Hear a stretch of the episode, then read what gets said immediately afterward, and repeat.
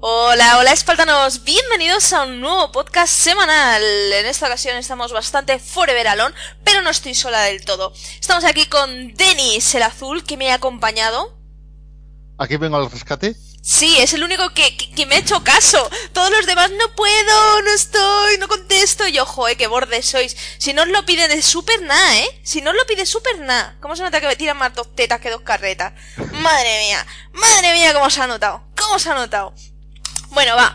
Eh, Super no está porque está de, de parrandeo por Ámsterdam. O sea, ya sabéis lo que está haciendo en Ámsterdam. ¿Qué se va a hacer en Ámsterdam?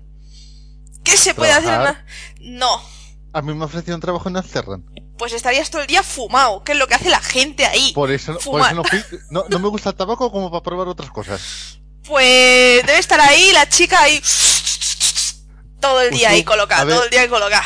A ver, ¿tú, ¿tú, cómo crees que se inventó la canción de Submarino Amarillo? ¿De dónde salió la idea?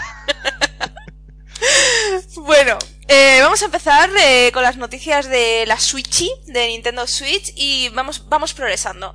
Eh, ya sabéis que Switch se lanzó por hace unas semanas, presentan algunos fallitos, ¿vale? El tema de la desincronización de los Joy-Con y tal, pero hay otro que es el que... el problema relacionado con el Wi-Fi, ¿no? Y es que no conecta bien la consola, o sea, es lo típico de que estás al lado del router y no te marca como si tuvieses la señal completa. Bueno, pues parece ser que este error de conexión del wifi podría estar eh, influenciando a los propios juegos. ¿Por qué? Porque la máquina está todo el rato el, procesador intentando reconectar el wifi y eso hace que los juegos se lagueen un poco. ¿Nintendo ha dicho algo? No. Pero, eh, obviamente, si solucionasen el tema del, de la conexión wifi, y esto fuese así, que es bastante probable, no es algo descabellado, se conseguiría mejorar la, la tasa de frames de los juegos, cosa que, oye, pues no está mal, no está mal. ¿Se, ¿se me corta? ¿Se me corta el audio? Se te, se te, corta a veces, pero bueno, si estás grabando tú, se, sí, estoy se grabando, te todo. Sí. Eh, eso sí, esto del problema del wifi me recuerda una cosa graciosa, que es que parece que también ocurría con un Assassin's Creed, que algo estaba mal programado, que intentaba mandar eh, procesos, enviar datos a, por, de internet, pero a través de la gráfica. Te consumía potencia de la gráfica para conectarte a internet. Uh. Una, una, cosa rara, la gente cuando jugaba desconectada le funcionaba mejor el juego. Y es un juego offline. Es que, no sé. pero puede ser súper viable que, que, sea por movidas de estas de, de algo, de que se pueda actualizar la consola y, y, dejemos de tener esos pequeños fallos. Pero vamos, súper viable, súper viable. Eso ya os lo puedo asegurar. Y cagaditas de estas a montones. De hecho, no sé si habéis leído por ahí noticias, nosotros no lo hemos puesto en la web, pero eh, la gente, los hackers, ya están trasteando con Nintendo Switch.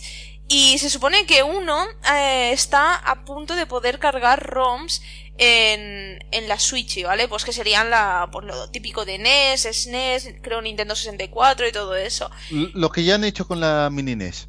Sí, básicamente. O sea, no están haciendo nada todavía para Switch, ¿vale? Para lo que es piratear, vamos a hablar así, piratear Switch, eh, que seguramente ya estarán tratando con ello, pero ya sí, ya empiezan con estas tonterías, digo, a ver, Nintendo, ¿de qué carajo te sirve eh, capar la consola? Porque la consola está súper capadísima a pesar de que ya sabéis que eh, no, eh, no, incluye navegador, pero sí lo incluye realmente. La gente saca el navegador súper fácil para poder, pues eso, utilizarlo. Uh, pero en principio no está disponible para todos y resulta que, que, que, te están ya empezando a violar la consola. Nintendo, tienes un problema, ¿eh? Tienes un problema. Bueno, en todos sitios cuestionabas, porque con la Xbox One, que al principio no tenía retrocompatibilidad, había una opción oculta que descubrieron los hackers. Uh -huh. Pero bueno, la opción oculta eh, no funciona. Eh, era eso, que existía la opción, pero no es que hiciera nada. Ya. No sé. Cosa, cosas que ya. Pero ya es que no sé, con tan poquito tiempo que lleva la consola en el mercado y que ya la están toqueteando tanto, es como Nintendo te tiene que poner las pilas, ¿eh? Es que en serio. Eso no, no, no puede ser, no puede ser. Bueno, además, eh, ya sabéis que eh, como la, la consola pues no es Wii U, pues entonces eh, es muchísimo más fácil programar y traer ports a la consola y todo eso. Pero el problema que nos estamos encontrando todos es que por algún extraño motivo nos están vendiendo los juegos más caros. Así, by the face, por la puñetera cara. Porque, por ejemplo, Rhyme eh, llegará más tarde y encima costará 10 euros más caro eh, en comparación con el resto de consolas, que además también llegará al resto de consolas en formato físico. Bueno, y, sumémosle que al parecer el kit de desarrollo de la Switch es más barato que los de las demás consolas. Claro, pero es que te lo venden como si eh, el hecho de que Switch utiliza cartuchos el hecho de distribuir eso en cartuchos fuese algo que les costase tantísima pasta, ojo cuidado, que tienen que clavarte 10 euros más. A ver, no es un euro, son 10 putos pavos. ¿En serio me estás diciendo que tú, que eres una empresa, que eres una desarrolladora, que eres una distribuidora, ¿en serio te cuesta el cartucho 10 euros? ¿En serio? ¿Quieres que yo me lo crea? Mira, va, a pasar eh, con muchas empresas, y entre ellas esta, va a pasar como pasó con NEA con la Wii U. Que, que sacaron el Mass Effect 3 y, claro, el Mass Effect 3 va siguiendo una historia del 1 y del 2. De hecho, podéis ir pasando la partida. ¿Qué pasó? Mm, en Wii U se eh, vendió poquísimo. Y decían, oh, que birria la Wii U, que no vendemos nada, esto. Si llevas vendiendo, desde que salió la primera entrega, que necesitabas, eh, que iba a ser una historia, que ibas a continuar juego tras juego, si vendes el 3 solito en Wii U, ¿qué esperas vender ahí? Si en, PS3, bueno, empezó por la segunda entrega, luego más tarde salió la primera. Pero, leñe, es que haciéndolo así, y luego dices que la culpa es la consola. No, la culpa es tuya por vender el producto a medias. Pero es que en este caso, ¿vale? Es como que nos están clavando mucho más por, por tener la, eh, los cartuchos, ¿vale? Y a ver, al consumidor, un los cartuchos estos son de 16 gigas. ¿Vale? No les hace falta más. Eh, al consumidor nos puede costar una tarjeta de 16 gigas, ¿cuánto? ¿6 euros? ¿7? Creo que 8 como normalmente. Yo que sé, como en Amazon siempre tiene un montón de ofertas, pues ahí tira de Amazon. Eh, pero, y eso nos cuesta a nosotros, ¿vale? Que no lo estamos comprando al por mayor, ¿vale? Pues, ¿tú te crees que a una distribuidora, a una tal, una empresa de estas, les va a costar 10 pavos? 10 pavos más, no, me lo estás clavando porque te sale a ti de la punta del rabo. Y al final lo que les tendría que pasar es que no vendiesen. Es que no vendiesen y punto. Es que el problema va a ser que no van a vender en Switch, van a vender en las demás y luego van a decir Switch vaya a birria de plataforma. Cuando no, pero es que es culpa de ellos. Es que a ver, si tú, tienes Play 4, si tú tienes Play 4, es como Super, Super tiene Play 4 y tienes Switch, al menos que no sea algo que digas, ostras, es que quiero jugar en Switch por, bueno, por la parte de portátil que me ofrece, pues quiero jugar ahí. Si te da igual, ¿en dónde te lo compras? Pues en la que te sale más barato, si el juego es el mismo. Es el mismo. O sea, es que te da igual, ¿vale? No es que te venga con extras super chachiguays, no. Simplemente estás pagando más. Pues ¿qué haces? Lo compras donde te sale más barato. Claro, si solo tienes Switch, pues te jodes y pagas más. Eh, es que la culpa va a ser de ellos, pero se la van a echar a Nintendo. Mm, pero además, luego está claro el problema de, decir, ¿y por qué no cuesta menos en la eShop, no? Porque en la eShop te quitas todas esas cosas de distribución. Eso es por políticas de Nintendo, porque lo que no quieren es devaluar ninguna de las, de las versiones. Bueno, eso pasa en todas, la, verdad. Y, y, es por eso, porque si lo vendes más barato en digital, luego el físico va a ir desapareciendo, que es lo que está pasando ahora en PC, por cierto. Es que empecé, joder, te pones con plataformas con, como Steam y tal, que hay unas ofertas que flipas, es que es normal. Es que, ¿para qué vas a pagar 50 euros por un juego si puedes pagar 10? No, y, Es que, y es que algunos juegos llegan a salir eh, directamente, eh, llegan como un año tarde. Y dicen, pues precio de salida en PC eh, con descuento la primera semana. Por ejemplo, el Serrancagura Stable Versus acaba de salir ayer con 10% de descuento. Claro. Pero es eso, no sé. Eh, yo creo que sí que tendrían que hacer que las versiones digitales fuesen más económicas, porque además las físicas luego eh, te pueden vender, yo que sé, cualquier juego 45 euros, ¿vale? Pero es que tú en versión física no estás pagando realmente 45 euros, porque lo compras en MediaMar, lo compras en Amazon, lo compras en tal y te sale el juego por 35 o menos. Está ahora mismo el Yokai Watch para reservar, ¿vale? Que vale 32,95 euros. 32,95. ¿Cuánto nos van a clavar por mínimo por el Chokai? en la eShop 40 euros mínimo. Porque eso que, suelen, eso que suelen costar en esas tiendas, pero el tema de, ya que mencionas tiendas como la de Yo no soy tonto, eh, eh, eh, es que me caen fatal sus anuncios. a ver, ellos lo que hacen es poner ese tipo de productos más baratos para que vayas mucho a la tienda. Claro, están sacrificando el beneficio en los productos, pero para traerte con otros que tienen expuestos claro, y que al final pesques es la diferencia que tiene, por ejemplo, con tiendas como Game, ¿vale? Game, como solo es una tienda de videojuegos, pues o te venden videojuegos o te venden videojuegos. Eh, tiendas como Amazon. Ahora empiezan a meter merchandising y están, hartos los dependientes de tanto muñequito. Es, eso ya llevaban tiempo por ahí. Eh, es que tienen que hacerlo, por si no se van a comer una mierda. Ah, pero claro, tiendas como Amazon, MediaMar, pues tienen otra clase de productos, o yo que sé, cualquiera, Carrefour o donde se venda. Entonces tienen otra serie de productos. Pueden rebajar los videojuegos justamente para que tú compres ahí, vayas lo que dices, vayas, investigues por ahí y digas, ay, pues pillo esto y pillo también esto y tal, ¿no? Y al final acaban recuperando pasta. Que ahí está, la gracia. Oye, que este día hacemos el día sin IVA. Y vas y dices, uy, este televisor sin IVA me cuesta tanto. Ya, pero el día antes el día sin IVA eh, tenía otro precio base. Costaba lo mismo. pero bueno, eh, sea como sea, yo sí que espero que se coman un poquito una mierda pinchando un palo. Porque no, no puede ser. O sea, no es una cuestión que digas, bueno, me está subiendo un euro, un par de euros, ¿vale? Dices, bueno, va. Venga. No, no, que me está subiendo 10 pavos y encima me sale el juego más tarde, ande que te den, ¿sabes? Sí, para cuando, cuando salga el Switch ya lo juego mil veces en Play 4. Pues no, pues no. Mira, lo que tenía, lo que tenía que pasar es que le se, se coman un torrao, como dices, pero luego digan, bueno, pues bajamos 10 euros y luego empiecen ya a vender en el Switch. Y digan, vale, eh, aprendimos el error. Sí. Antes de echarle la culpa a Nintendo, porque es lo que, por lo menos sea, ya lo hizo. Es que no, no, lo sé, no, no sé por qué hacen las cosas así, porque es que al final se acaban perjudicando, pero bueno. Ah, más cositas, también empiezan a salir rumores. Bueno, este es un rumor, bueno, más o menos, porque viene de Wall Street Journal y tampoco no son mucho de rumores, entonces seguramente acabará confirmándose. Y es que parece ser que Nintendo piensa eh, doblar la producción de Nintendo Switch y tienen en mente vender eh, 10 millones de consolas durante este próximo año fiscal, que ya sabéis que empieza ahora en abril y termina en marzo de 2018, a finales de marzo. Entonces, 10 millones de consolas, hombre, es decir, 10 millones son muchos, que parece una mierda, pero no, son muchas consolas. Eh, tienen en mente producir creo que 15 o 16 millones y vender pues eso, 10 millones, que no está nada mal. Yo veo, sí que veo posible que lo consigan e incluso que consigan más, o sea, así os lo digo, yo creo que pueden vender bastante más. Ah, pero claro, dependerá de los juegos que vayan sacando. Pero ya, no sé, entre el Zelda, Splatoon ahora, eh, luego el Mario. sí que lo veo bastante probable. Y cualquier cosita, y luego saldrá el Fire Emblem y todo eso. Cualquier cosilla de esas así jugoseta, sí que podría conseguirlo. Ya si luego me anuncias un Smash o algo, pues ya lo petas.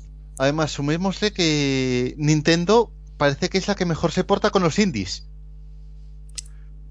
Así que ahí tiene, ahí está recibiendo bastante apoyo.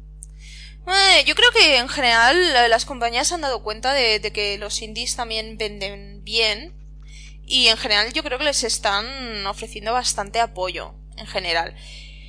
Eh, pero bueno, Nintendo también es muy especialita porque tiene a sus nindies y al resto pasan de ellos como de la mierda.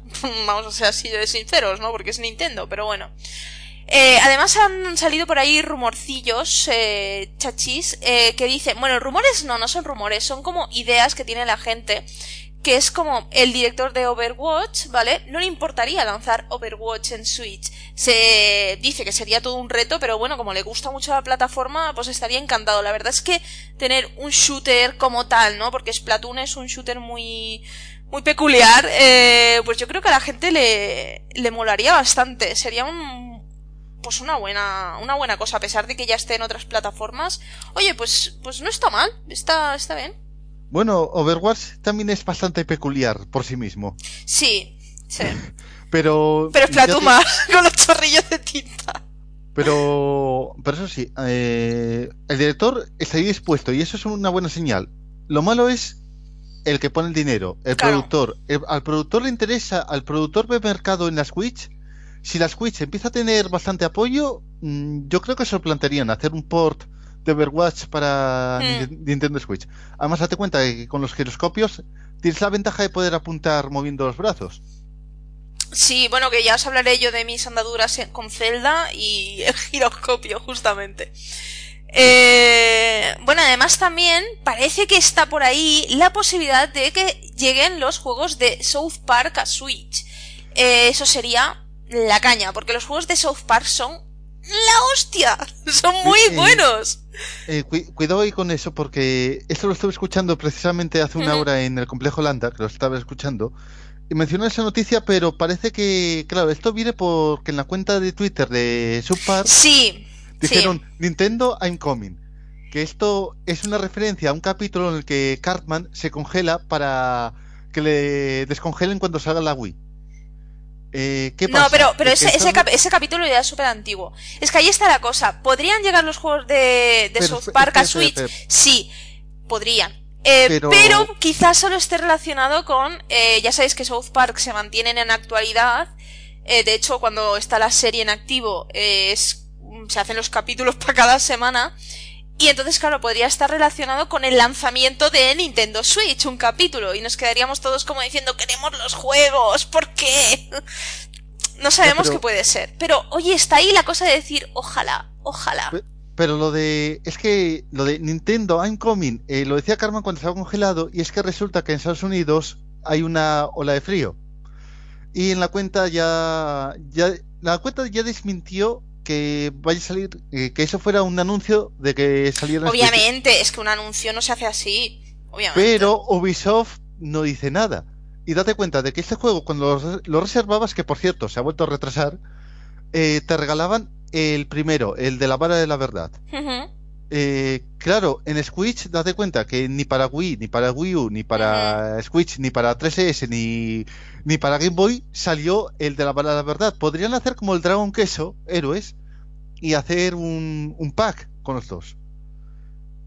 No lo sé, pero estaría bien que lo hicieran así. Eh, Estaría la- sería la leche, porque en serio son muy buenos juegos y bueno, ya sería la leche máxima si llegasen sin censura. Ojo, cuidado, eso ya lo peta. Mm, espera, Eso espera, ya lo, lo de la peta. cens- lo de la censura tiene tela, porque es según dónde te compres el juego y para qué plataforma. Porque el censurado llegó solo a consola en Europa y en Australia. En PC no tenía censura, salvo en Alemania. Y esto es por temas de, de legalidades de, lo- de los sitios. Eh, si, si llegase, eh, tendrías que traerte la versión de Estados Unidos para que te viniera sin censura. Eh, claro, si no te viene en español, dice mierda para ti, yo lo compro aquí. Claro, es que yo lo entiendo. Pero no sé. No, pero, pero las, las partes que censuran es muy, es muy poca cosa, no te pierdes tanto. Yo lo vi en el juego original y digo yo, "Mm, vale, han censurado esto, tampoco es para tanto. Y los que se lo pierden tampoco os perdéis tanto. Pero, ya os digo, además, eh, date cuenta de una cosa, que es que cuando salió La Vara de la Verdad, antes de salir, se estuvo haciendo una campaña, bueno, una campaña no, una, una temporada de South Park que era todo parodia de Juego de Tronos. Sí, sí, con, lo, con las Y- y- consolas, la Xbox Sí. y la Play. y el Black Friday y el, y el escritor de Juego de Tronos ahí con los eh, la caballos. con la canción de las salchichas que, luego unos hicieron unos fans hicieron una adaptación y dijeron nabo nabo nabo Eh, pues básicamente cuando acababa esa temporada y ya estaban hartos de, de las consolas que, que compraron dijeron si podemos jugar con cualquier cosa incluso con este palo cogía Carmen un palo lo levantaba y decía la verdad verdad ya entiendas ¿Cómo lo enlazaron? Es decir, ese juego es una temporada entera de Subpar, la temporada que sigue a ese a esa temporada. No así sé. que así que seguramente igual están retrasando el juego para hacer algún anuncio en la temporada. Puede ser, puede ser. Nunca, se- nunca se sabe con South Park. Pero, no sé. Estaría muy guay, ¿eh? Que llegase a Switch porque son juegos muy, muy guapos ¿Tú- y estaría muy primero? bien. Yo, yo he visto solo un poco, es que yo no tengo la consola, lo he visto por internet. Mm, Y... Te digo que pide poco PC. Ya, es que mi, mi PC es de hace 10 años y se pilla tres renderizaciones diarias. O sea, mi PC no está para tonterías. No está para tonterías el pobre. Que no, no, no puede con su alma. Entonces, déjalo, déjalo, que ni siquiera podía mover, mover bien The Binding of Isaac. Déjalo, animalote. Pobrecillo. Mi- Mira, no te compres una Switch, te compras un PC bueno y emulas el Zelda, que ya se está emulando. Si tampoco me puedo permitir la Switch, no me puedo permitir mucho menos un PC, que yo necesito un PC, PC con poderío. bueno, la cuestión. Al- algún día caerá. La cuestión es esa, que no sabemos si llegará o no. La idea molaría. Puede que simplemente hagan mención de la salida de Nintendo Switch en un capi. Eso sería bastante probable, la verdad. Y yo La sé. Nintendo Switch y que anuncien el juego para la Switch encima. Oye, pues eso estaría bien. Pero bueno, doble. ya veremos. Más noticias, y es que se ha lanzado ya la actualización de Super Bomberman R, que ya sabéis que fue uno de los juegos de lanzamiento de Nintendo Switch, y que venía con ciertos problemas, había pues retardo, ¿no? En cuando tú pulsabas eh, el botón, pues a que reaccionase el, el personaje, era sobre todo en el online, pero también en el modo en solitario, y parece ser que lo han arreglado. Aún así, lanzarán en un futuro otra actualización para mejorar la experiencia del usuario. No sé, yo no sé si arreglarán eso o no. No lo sé, como tampoco me interesaba mucho el Super Bomberman, pues no he visto mucho del tema. Así que, no. Que metan una actualización, o mejor, que metan un DLC eh, donde puedas jugar con Wario. Sí, claro. 80. No, eh, es que esto viene a, Es que había un juego de Bomberman para la Game Boy. Para la Game Boy. Que era Bombermans blancos contra Bombermans negros. Obviamente, porque la Game Boy ya sabes los colores que Mm. tenía. ¿Qué pasaba? La gente lo pensó. "Mm, bueno, Nintendo América pensó. "Mm, esto va a ser un poco racista. ¿Qué hacemos? Quitamos al Bomberman negro y metemos a Wario y sus clones. Y así nació el Wario Blast. Yo, yo es que como no, nunca me ha interesado mucho Bomberman, pues no, estoy puesta nada en su mundillo. Y de Wario me gusta los Wario Land. Yo quiero un Wario Land, no las chorras que lanzáis siempre que no me gustan, que son una mierda. Así lo digo. Oye, ¿te, te imaginas que saquen el Wario Sekit y, y a la gente se le se estropee el- los enganches en el Joy-Con al menear la consola? Pues podría ser. Podría ser. No, Ahí pero, papá papá y sale la consola volando. Eso No, pero- estaría divertido. pero tenían, tenían que sacar más, Wario- más Wario Lands y, leñe, tenían que hacer un remake del Wario Land que salió en la, en la Virtual Boy. Tenían que haber hecho un remake para la 3DS. Que Es que, es 3D. que yo creo que yo leí hace años que los Wario Land no venden bien, sobre todo en América, y que por eso pasan de los Wario Land.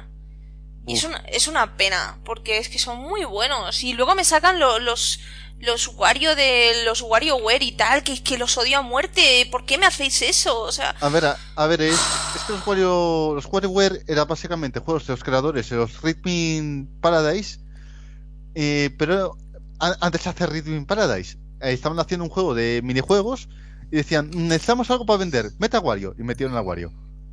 a mí no, no, no me han gustado en la vida. Eh, Entonces a mí como- algunos me hacen gracia y otros no me gustan tanto, pero en, gene- en general suelen estar bien, pero bueno, para gustos colores sí puedo entender Mm. que no gusten a todo el mundo. Pero nada, que son esas chorradas las que sacan.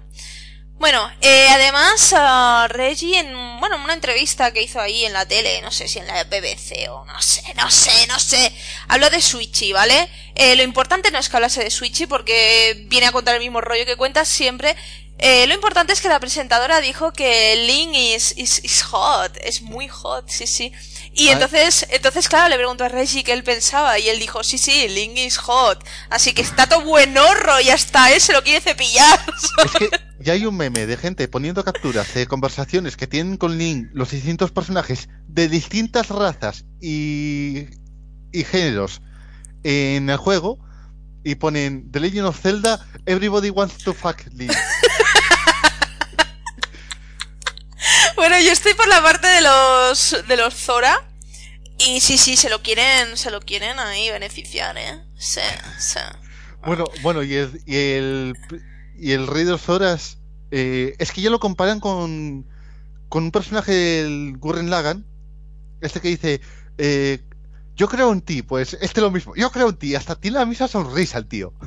No sé, es, es una mole, ese bicho es una maldita mole. Yo, Pero- yo no llegué todavía ahí todavía, porque juego, hay día, juego un día, dos días un juego, juego otro día, dos días un juego, ando poquito a poquito. Yo es que o juego o juego y aún así no me va a dar tiempo a terminar el juego antes de que venga Super. Yo o como no siempre tengo acceso a la habitación en la que está la Wii U, pues claro. Ya, ya os contaré mis andaduras. Eh, bueno, además, hablando de, de Legend of Zelda Breath of the Wild, esta semana se vieron tres episodios de cómo se hizo The Legend of Zelda Breath of the Wild, duraban unos 10 minutillos cada uno, y la verdad es que eran bastante interesantes, ¿no? Pues contaban diferentes cosas, un poco lo que ya se había dicho, ¿no? De que se inspiraron en, un poquito en Kioto, ¿no? Para elegir sobre todo las, las distancias también. ¿Kioto? ¿No, ¿No era en Tokio? No, era Kioto. Kioto, Kioto, que es donde está la sede, donde está la sede de Nintendo. Tiene más sentido así. Además de que Kioto tiene más bagaje cultural, en cierto modo. También explicaban, lo que pasa es que no me acuerdo cómo se llamaba, en qué se estaban inspirados lo- los santuarios. Dentro de los santuarios hay unos hombrecillos ahí, ¿no? Pues es una, eh, eh, es en una, sí, más o menos. Es una de las culturas japonesas, lo que pasa que no me acuerdo qué nombre tenía, que se ve que es una de las más desconocidas hasta para los propios japoneses, así que les iba genial. Eh, explicaron pues curiosidades como que Zelda pues es el personaje que más les costó, ¿no? Que le- más les costó crear en general, ¿no? Eh, porque Zelda es la heroína del juego, a pesar de que todo sea muy especialito. Entonces, eh, claro, tenían que darle su, su buena importancia y ya en, en lo que es su personalidad y también en, en su físico, ¿no? En la ropa que llevaría, en todo, ¿no? Que hasta ahí preocupados por las pestañas de Zelda. Ojo cuidado, eh. Ojo cuidado, hasta por las pestañitas de Zelda. Y también, como dato interesante, eh, hablaron de ideas pues que descartaron, por ejemplo, que fue como ahí los minis, que eso yo creo que nos hubiera hecho mucha gracia a todos, ¿no? Que estuvieran los minis. Pero no, fue una idea que descartaron porque claro, en un mundo tan grande metes a los mierdecillas de los minis y dices, los voy a pisar, voy a ir corriendo y les voy a hacer... ¿Sabes? Y van a quedar ahí pisados ya muertos, chafados para los restos. Entonces, no sé. La verdad es que habría estado bastante gracioso, ¿eh? Que estuvieran por ahí los minis. Pero no. Hombre, eh, hombre, quizás para otro Zelda del futuro, quizás. Ahí que quedan Link las hace- ideas, sí. Porque Link se hace pequeño y ya tienes otro megamundo gigante. Ya ves. sí que es el Link. Eh, además también eh, se vio un- el prototipo inicial, pues prototipo inicial de The Legend of Zelda, eh, Breath of the Wild es justamente con el motor gráfico de The Legend of Zelda, pero la ambientación en general de lo que es Breath of the Wild, así que no tenía las limitaciones que tiene eh, el primer juego, sino que era como que ya sabéis que The Legend of Zelda en sí era mundo abierto, pero claro, era para la NES, entonces pues puede hacer lo que puede. yo a veces, a veces pienso, eh, cuando la gente habla de la cronología, y ojo, estoy hablando sin apenas habiendo jugado al juego, eh, es decir, no, no llevo mucho, así que no tengáis miedo a spoilers, eso es teoría mía. Este Zelda sería un remake del primero y estaría en la misma posición en la línea temporal. No. Es mi teoría. No. Porque no es un remake. Es que el problema del puto juego este, y esto lo tengo que decir así, porque es que eh, Mikon, que no, no ha podido estar, ya se ha pasado el juego. Y me dice, Over, me he pasado el juego y no sé dónde coño está situado. O sea, yo qué me estás contando. Hay Bueno. referencias a tantos puñeteros juegos de la franquicia que queda ahí en el abismo diciendo dónde carajo está. Yo ya os dije mi teoría antes de empezar a jugar que para mí estaba en la, la línea que se sacó Nintendo del forro de los cojones, que es la línea de Link derrotado, eh, que estaba ahí, ¿vale? Entonces, claro, la, la cuestión es, ¿dónde carajo está situado? Mm, de la línea, yo creo que es esa, la que Link está derrotado. Eh, pero, ¿Dónde? eh, ¿Dónde? pero espera, Mm, espera, es que eh, según la historia, y esto te lo cuentan al principio, con lo cual no va a ser gran spoiler, eh, se- este juego va tras una derrota de Link, pero tras una victoria, es decir, intentaron emular la primera victoria, con lo cual... Pero es que intentan emular una victoria que no ha existido jamás, porque te hablan, a ver, el tema es que en el juego hablan de cosas que ya se han visto en los trailers, lo de las bestias, los guardianes y todo eso, ¿vale? Pero es que eso no se ha visto nunca jamás en la puñetera vida, así que esa supuesta victoria es una victoria que nosotros no hemos visto. Así de claro. No hemos visto. Entonces, ya, ya, en... ya sabemos que será el próximo Zelda, una precuela. Sí, una precuela. Entonces, claro, lo que pasa en Breath of the Wild es que simplemente intentan emular esa victoria diciendo, bueno, pues vamos a pillar las bestias sagradas, eh, las cuatro bestias sagradas con los guardianes y le, le zumbamos, ¿vale? Le zumbamos a Ganon. Y todo se caga. Directamente así, ya no os digo nada, todo se caga. Y Link, pues se, pasa 100 añitos durmiendo tan pacíficamente. Pero es que tú, esos de ya hubo una cosa así ancestral, una victoria tal, esa no la hemos visto en la puñetera vida. Nosotros no hemos visto jamás eso. Entonces ya se están sacando de la manga otro juego que no existe, ¿sabes? Que es en la que, en la que ganó ese otro Link, esa otra celda, ganaron ahí y nosotros intentamos emular eso eh, en, en, la, en el tiempo que estamos, simplemente que 100 años antes como todo se caga por, por un motivo, Link duerme, ¿vale? Entonces, lo gracioso de la historia es que en una entrevista, esto es para que os deis cuenta de que Nintendo no tiene ni puta idea de, de, de su propia cronología.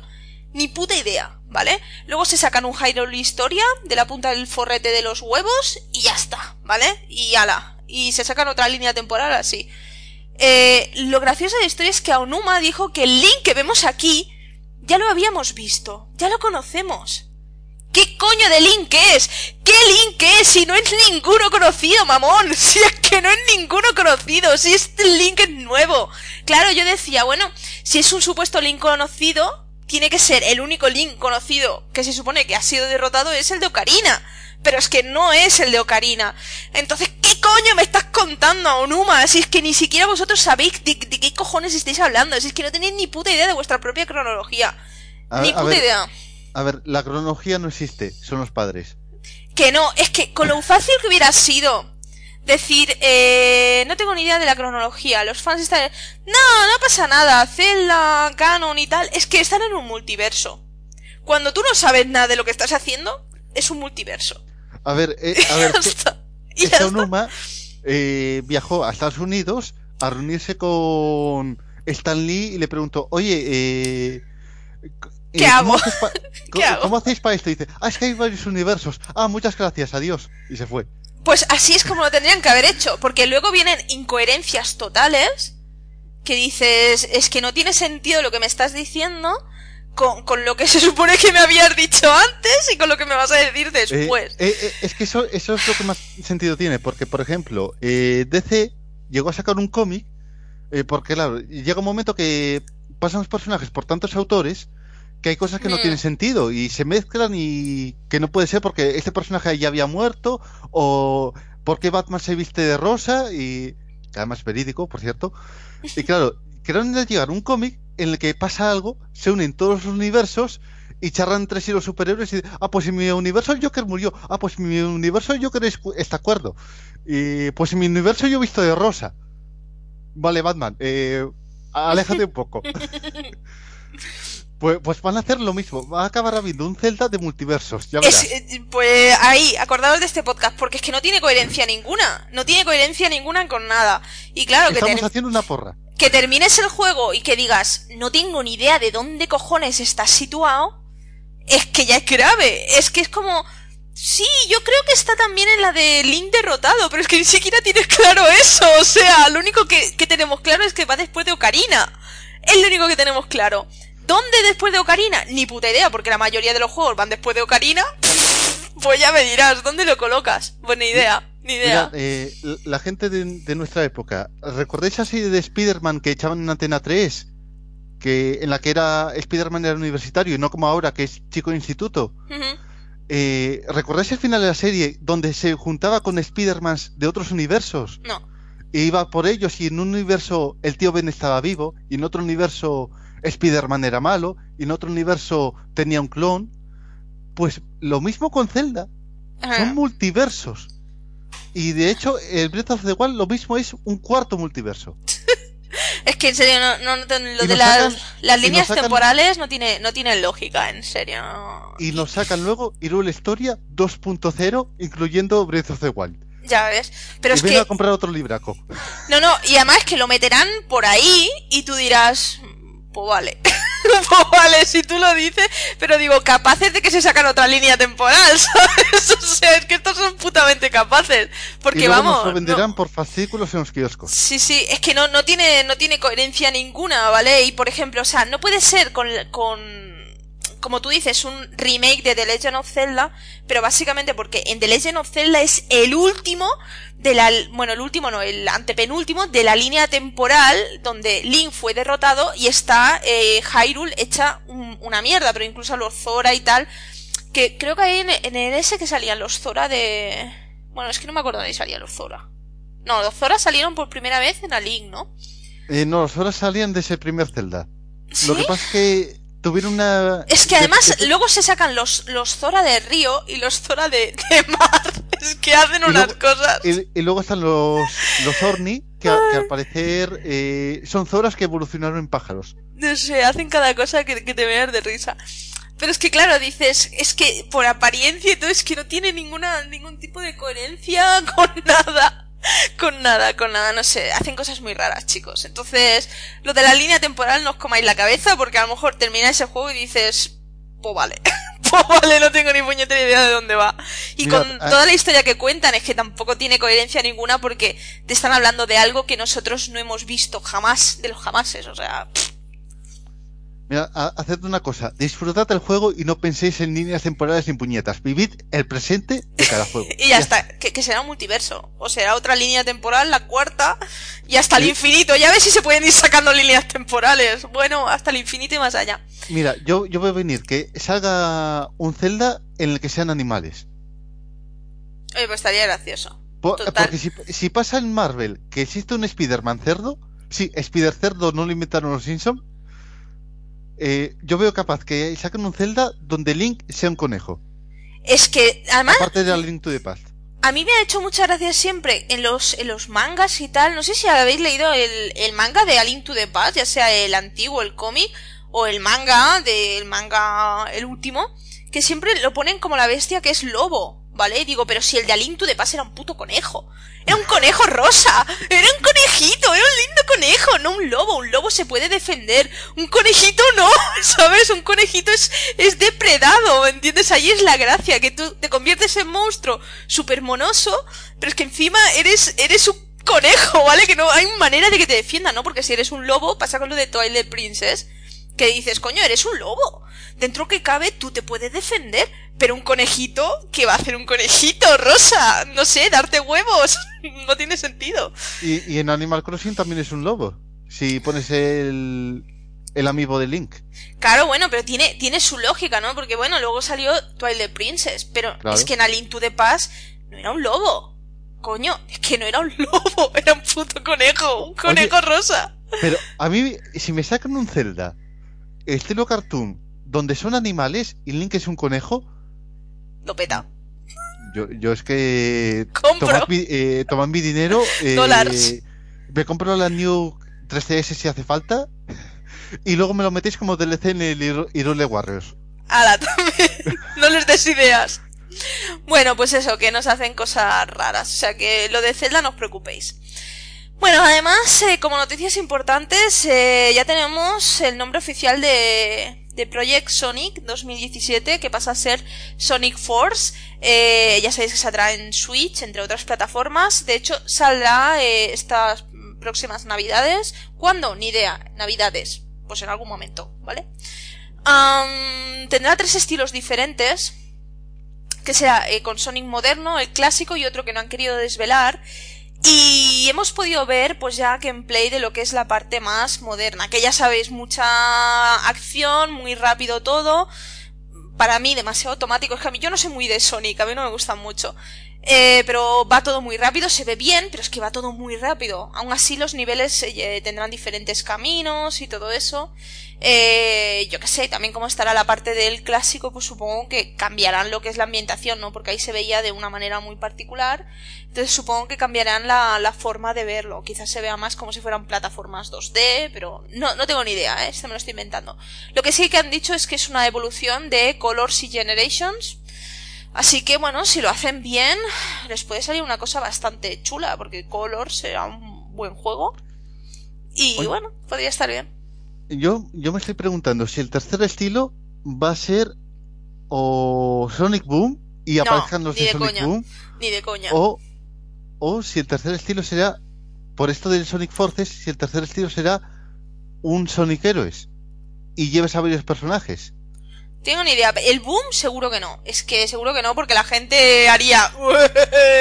A ver, a ver, el Boom como videojuego no triunfó, pero como serie, como serie lo está petando. y además no bastante sé, bien, ¿eh? tío, No sé. No, Mm. no, es es que además en la serie eh, parece que convirtieron en chiste un bug del juego. Pero es que la- lo, lo que son los gamers no han recibido nunca bien el Sonic Boom, entonces no sé yo meter Sonic Boom. Ya, yo, pero, pero- yo creo pero que daría chavalada- rechazo, eh. Yo creo que daría rechazo eso. Pero, pero la chavalada ha recibido el Sonic Boom bastante bien y es que tiene unos... Yo he visto algunos capítulos y está- están chulísimos.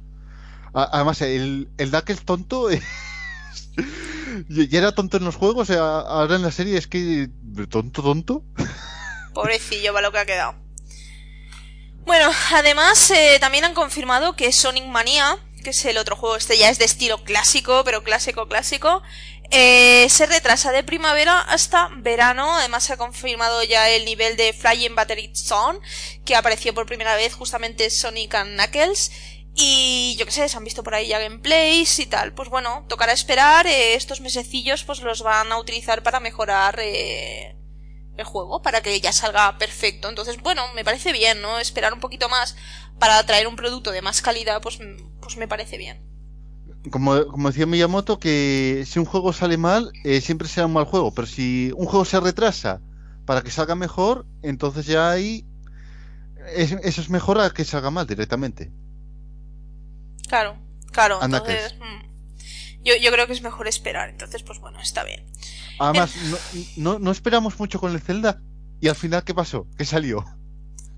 Ay, no sé, eh, con el Zelda, madre mía, yo me río mucho porque entre lo que comentamos la semana pasada, ¿vale? De las notas de los haters, pero es que esta semana también hubo, pues, yo que sé, uno que era periodista, no, no me acuerdo en, qué revista o analista, en qué revista o medio trabajaba, pero bueno, que le cascó un 7 al Zelda y le tiraron su página web abajo.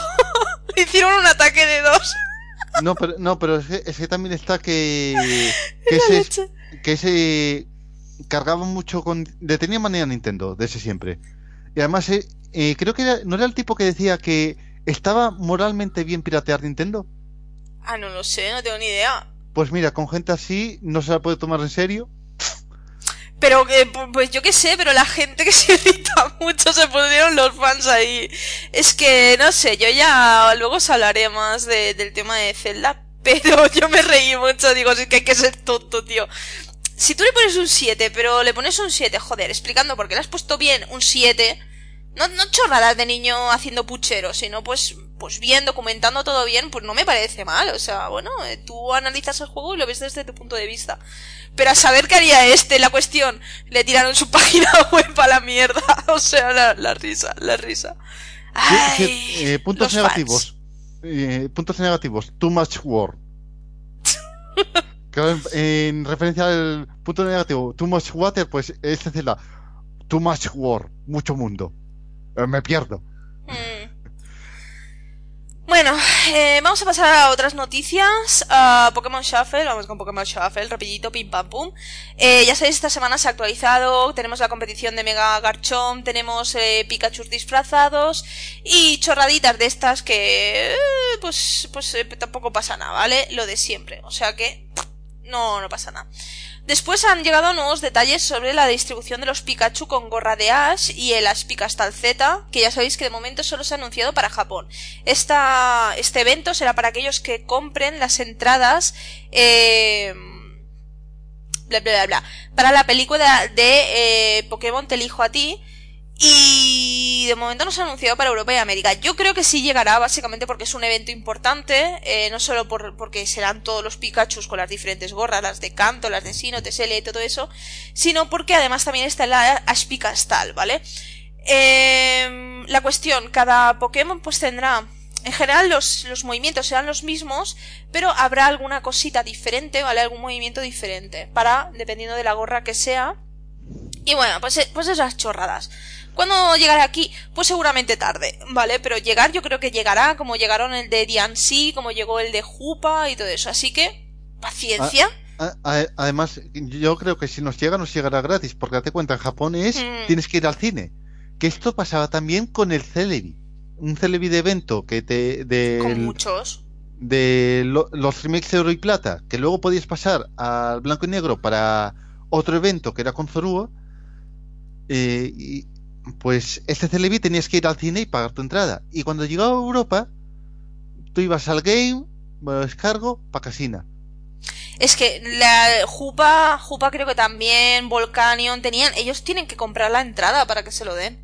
Siempre. Ah, Se, les dieron también un montón de, creo que fue para el de Jupa, que salieron como en la peli de Jupa, hay varios Pokémon legendarios y singulares, pues también eh, estuvieron dando diferentes Pokémon de esos.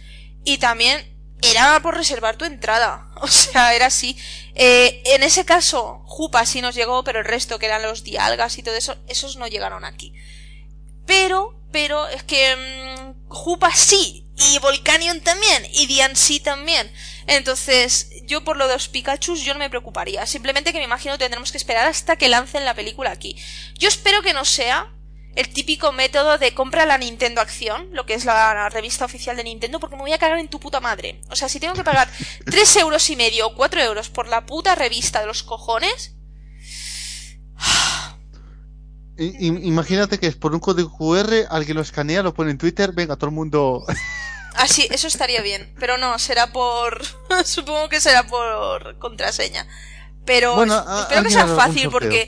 Mira, lo de game y todo eso es una mierda, porque no todos tenemos game aquí al lado, ¿vale? O sea, yo no puedo ir a game, no puedo, porque no tengo ni coche, ¿vale? Entonces, mm, es materialmente imposible que vaya. Ya tengo que estar pidiendo a la gente, oye, por favor, búscame un código, por favor. O sea, me jode muchísimo. A mí me mola que las cosas las hagan fáciles. Pero es que si encima me toca comprar una revista, pagar cuatro euros por papel mierda, porque es que, es que me interesa cero patatero lo que digan en la revista Acción. O sea, mm, es que mm, lo único para que me va a servir esa revista es para recoger la mierda de mi perro. Así Eh, te lo es que, digo. eh, la Nintendo Acción solo vale la pena cuando te regalan un estuche, un estuche metálico. Y ya está. Sí, que ahí es cuando todos compramos, ¡ay! Nos regalan el estuche metálico de Ocarina of Time. Todos se compran la, la, la mierda de la revista. Y ya está, ¿vale? Y, ¡ay! Que nos regalan no sé qué Pokémon. Pues vale. Y ya está. Y ya está. Porque para lo, todo lo demás no vale una mierda. Porque ¿quién, quién cojones lee eso teniendo hoy en día internet que te, te enteras de todo al segundo? Que, Y- que- que, por cierto, eh, las revistas de Nintendo Acción, la parte de Pokémon, yo he visto las capturas y cuando estaba la época de, de Diamante, Perra y Platino, eh, cuando emulabas el juego con determinado emulador había un fallo gráfico. Lo, vi- lo veía en las capturas. Pero si ahora tú te pones en las capturas eh, consiguiendo Pokémon, que es imposible conseguir 6 zips, pues las capturas con Pokémon 6 zips. Y tú, ay, ¿qué cojones tenéis? Más grandes que otra No, cosa. eh, o, o también de, de una guía de esas oficiales que, que la tengo porque traía la guía del Wind Waker, pero también traía la del Yoshi's Island que salió el remake para Game Boy Advance y en una captura pone en letras rojas en una esquina Load State 01. Mm, Ya ves cómo no saben que hay un botón para hacer la captura de pantalla, hacen imprimir pantalla y recortan. pero les da igual eso, les da igual. Eh, pero no sé. Yo supongo que serán los métodos, los típicos estos que utilizan de beta game o no sé qué, porque encima son pues, todos los Pikachu de para cada región, o sea que son un montón. Entonces no la pueden liar parda. Lo que sí que espero que ya no hagan es lo típico de eh, solo en los eventos, yo que sé, es por ejemplo el Salón del Manga de Barcelona, código para los que vengan al Salón del Manga. Eso sí que es una putada grande, porque la mayoría de España no vamos a ir al Salón del Manga de Barcelona. O yo que sé, a cualquier cosa que hagan en Madrid. Eso sí que sería del palo de... Yo os maldigo, ¿vale? Pero si son más o menos razonables, pues bueno. Habrá que acostumbrarse. razonables.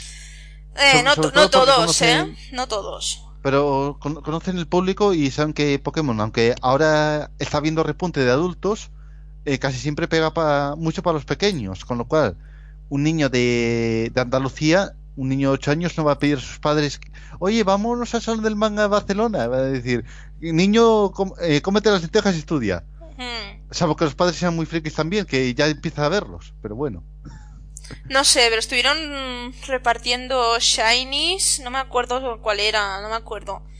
Y solo lo repartieron en, en el evento de Barcelona, en no sé qué, y no, no lo repartieron para España en general. Rollo, lo reparto meses después, pero lo reparto, no, no lo repartieron. Entonces, Vaya. pues no sé, espero que no hagan guarradas, que nos conocemos. Bueno, eh, también han salido nuevos detalles sobre los personajes y mecánicas de, de Fire Emblem Echoes.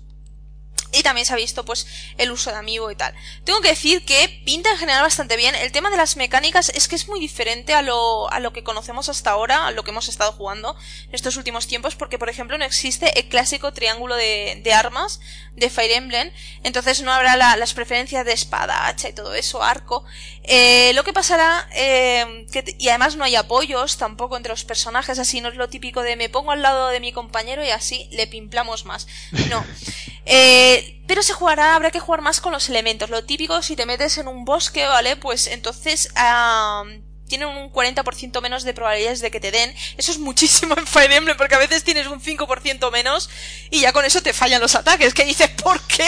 Si tiene 95% de probabilidades de fallar, por- por- por- o sea, de acertar, ¿por qué te coges al 5%, maricón?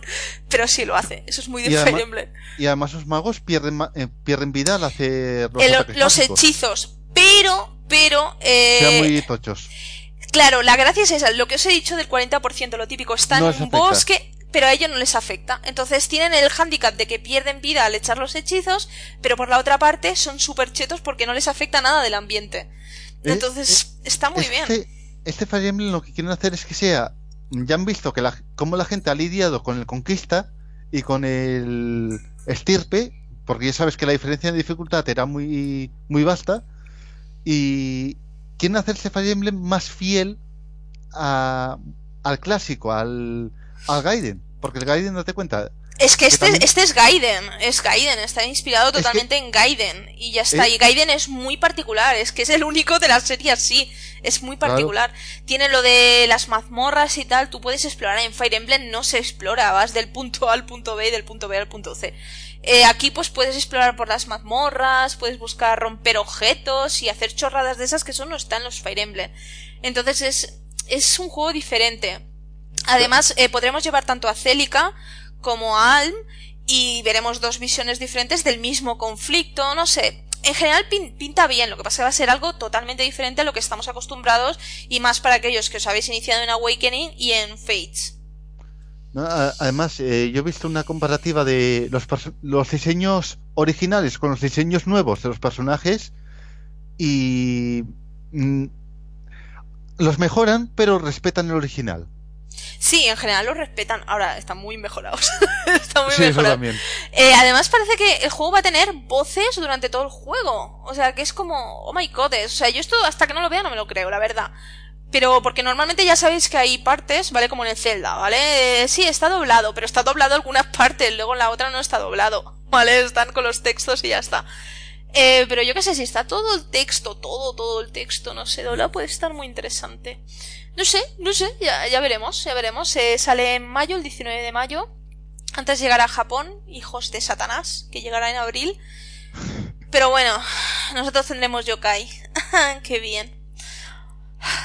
En Pero, pero bueno, eh, aún así la gente se quejará porque dice, oh, es que está en inglés, ya no es el original, ya, ay, no me gusta porque está en inglés. Sí, A bueno. ver, en japonés no vas a entender nada. Y además, mucha gente no ha llegado y ya se está quejando del doblaje en inglés. ¿No lo has escuchado? ¿Qué vas a decirme si está bien o mal? Yo muchos juegos he tenido la oportunidad de elegir inglés o japonés, lo he puesto en inglés y me ha encantado el doblaje en inglés. Me ha parecido bastante bueno. Es que, no sé, a la gente le suele gustar más el doblaje japonés. Es verdad Por que el en, tema de que sea el original. en- pero yo qué sé, es que en algunos juegos sí que se nota mucho la diferencia, ¿vale? Es típico, lo que ya comenté Xenoblade Chronicles, es que la diferencia es bastante notable entre el japonés. El japonés y el inglés es bastante notable. Es que el inglés es como que le falta sentimiento, ¿vale? Pero aún así, yo lo prefiero en inglés. De hecho, yo cuando estaba jugando en la, en la Wii a Xenoblade, yo lo puse en inglés. ¿Por qué? Porque lo digo siempre, digo, porque si escucho japonés, estoy escuchando ruido. Para mí no entiendo nada, no entiendo absolutamente nada de lo que me dicen. Para mí es ruido, lo pueden decir muy bien, pero sigue siendo ruido. ¿Por qué? Porque está en japonés y yo no sé japonés ni entiendo nada. Entonces yo prefiero escucharlo en inglés porque entre los textos y, lo, y la voz, pues yo que sé, a mí me hace más profundizar en el juego, ¿vale? A mí, a mí. Entonces, pues yo, aunque el doblaje sea peor, prefiero escucharlo en inglés. Porque me es más cómodo. Mira, es que, es que a la gente que diga, es que no me gusta el doblaje en inglés, digo, mira, vas a las opciones, vas a voces y las pones en off o bajas el volumen. Hombre, pero es que así le, le quita la gracia. Si, le, si lo dejas sin voces. Pero te voy a contar una cosa graciosa. Hay gente que, que quiere doblaje japonés en juegos donde el doblaje original es en inglés. Ah, eso es muy lógico. sí, sí. Por ejemplo, Skullgirls, que originalmente está, el doblaje es en inglés. Bueno, originalmente no tenía doblaje. Luego sacaron una expansión que incluía doblaje en el modo historia. Y el doblaje era en inglés. Y luego, cuando se, eh, se distribuyó en Japón para consolas, eh, se metió un doblaje en japonés que van a incluir la versión de PC eh, con el tiempo. Porque por un tema de licencias y tal. La gente está como loca porque quiere escucharlo en japonés. pero si originalmente es en inglés. Ahora bien, yo sé que hay determinados actores de doblaje japoneses que Oye, sí, puedo entender que tengas curiosidad por escuchar en japonés. Yo también porque lo escuché todo en inglés. Pero el original es en inglés. No me digas que te esperas a jugarlo en japonés porque no es el, idioma original. No sé, la gente que hace cosas raras. Eh, yo para mí, lo he dicho siempre, si una cosa, si está en japonés porque hay juegos que solo nos llegan con doblaje japonés, pero simplemente porque no han hecho el inglés, pues bueno, pues ahí está. Pero yo no le hago, la verdad es que no le hago ni puñetero caso, o sea, es como voces por ahí. No le hago ni caso, la verdad, porque es que no, no entiendo lo que dice. Eh, pero me acostumbro, por ejemplo, los Senran están en Japón, ¿no? Pero porque solo tiene ese doblaje. Bueno, y ya eh, está. Es que tampoco pasa nada. Bueno, hay. Eh, yo estuve jugando el Shinobi Versus porque salía ahora el Festival Versus. Y hay una parte en la que un personaje se pone. Eh, como hay un personaje que tiene. Tiene acento, tiene acentazo, como que es extranjera. hay otra que no lo entiende bien y empieza a hablar, a hablar en inglés. Pero es ese inglés que chapurrean los japoneses. Ya, ya, ya. Me hizo mucha gracia. Pero, ¿qué es eso, vale? O sea, si el juego viene en japonés, pues tal, pero si viene en inglés, pues es que me da igual. Si es que me da igual, si al final voy a estar jugando y ese juego, bueno, me va a dar igual, tremendamente me va a dar igual, ya está. Lo gracioso fue el, el Bravely Second, que los eh, yo lo ese, ese, en inglés. Ese tuve que cambiarlo el idioma, tío, porque tenía mucha curiosidad. No, pero no, pero es que lo gracioso está en que eh, en inglés hay un personaje que te habla en francés. Y Magnolia. Por eso, por eso tuve que ponerla en francés. Digo, a ver cuándo habla. Pues cuando está en francés habla en inglés. ya está. No, cuando está en japonés habla en inglés. Es que era, era, muy, era muy divertido porque, claro, eh. dices, voy a poner a, Magnolia, voy a poner el juego en francés para ver cómo habla Magnolia, ¿no? Porque eh, cuando nosotros escuchamos aquí es como que te hablan en, en francés, ¿no? Sí. Y era como, tengo mucha curiosidad porque cuando esté en francés, ¿en qué idioma hablará, no? ¿En italiano? no pero es que si pones el audio en japonés, las partes de Magnolia las hablo en inglés. Hmm. Y por eso tenía que ver las escenas dos veces para saber qué puñetas decía Magnolia. Porque yo de francés eh, menos que japonés. así que... Calla, calla, que, ese, ese, juego, cuando hablaba Magnolia y decía palabras de en francés, era del palo de. Y mira que, a ver, yo soy catalana, o sea, el francés, más o menos tú escuchas cosas en francés y más o menos las entiendes. Pero no me enteraba de nada, yo digo, pero chiquilla, ¿pero qué me estás diciendo? Desgracia, que no, no me entero. Digo, pónmelo en inglés. Me, me dio mucha rabia, hubiera preferido que llegase en inglés, ¿vale? las partes de Magnolia en las que supone que habla rarillo, que llegase en inglés. Digo, porque si eh. llega en inglés me entero, pero llega en francés y es como, ¿qué carajo está diciendo la tía? Está aquí, cojones. Porque se supone que habla eh, otro idioma. Tú imagínate que Pues tío, sí, yo lo, estoy, yo lo estoy en castellano. Yo estoy leyendo los subtítulos en castellano. Y es que no solo era el doblaje, ya era la traducción. Yo lo estoy leyendo en castellano y de repente me pongo a leer ahí por medio palabras francesas y es como... Me cago en tu madre. Digo que me ponme esto en inglés, coño, que me entienda yo, ¿sabes? Tú, imagínate que hubieran elegido el castellano para el doblaje en, esas partes y, Magnolia dijera cosas como... ¿El castellano? ¿Cómo? El castellano es muy vasto. Es muy vasto. No hubiera quedado eh, sexy. no hubiera quedado nada sexy. Eh, es que encima tienes acentos para elegir, así que. tenían que haberle metido eh, francés está bien, italiano, italiano, eso también está bien, pero castellano somos muy vastos, somos súper vastos y no, no, ese no queda sexy para Magnolia. Y así lo digo, sentencio, no es sexy el castellano.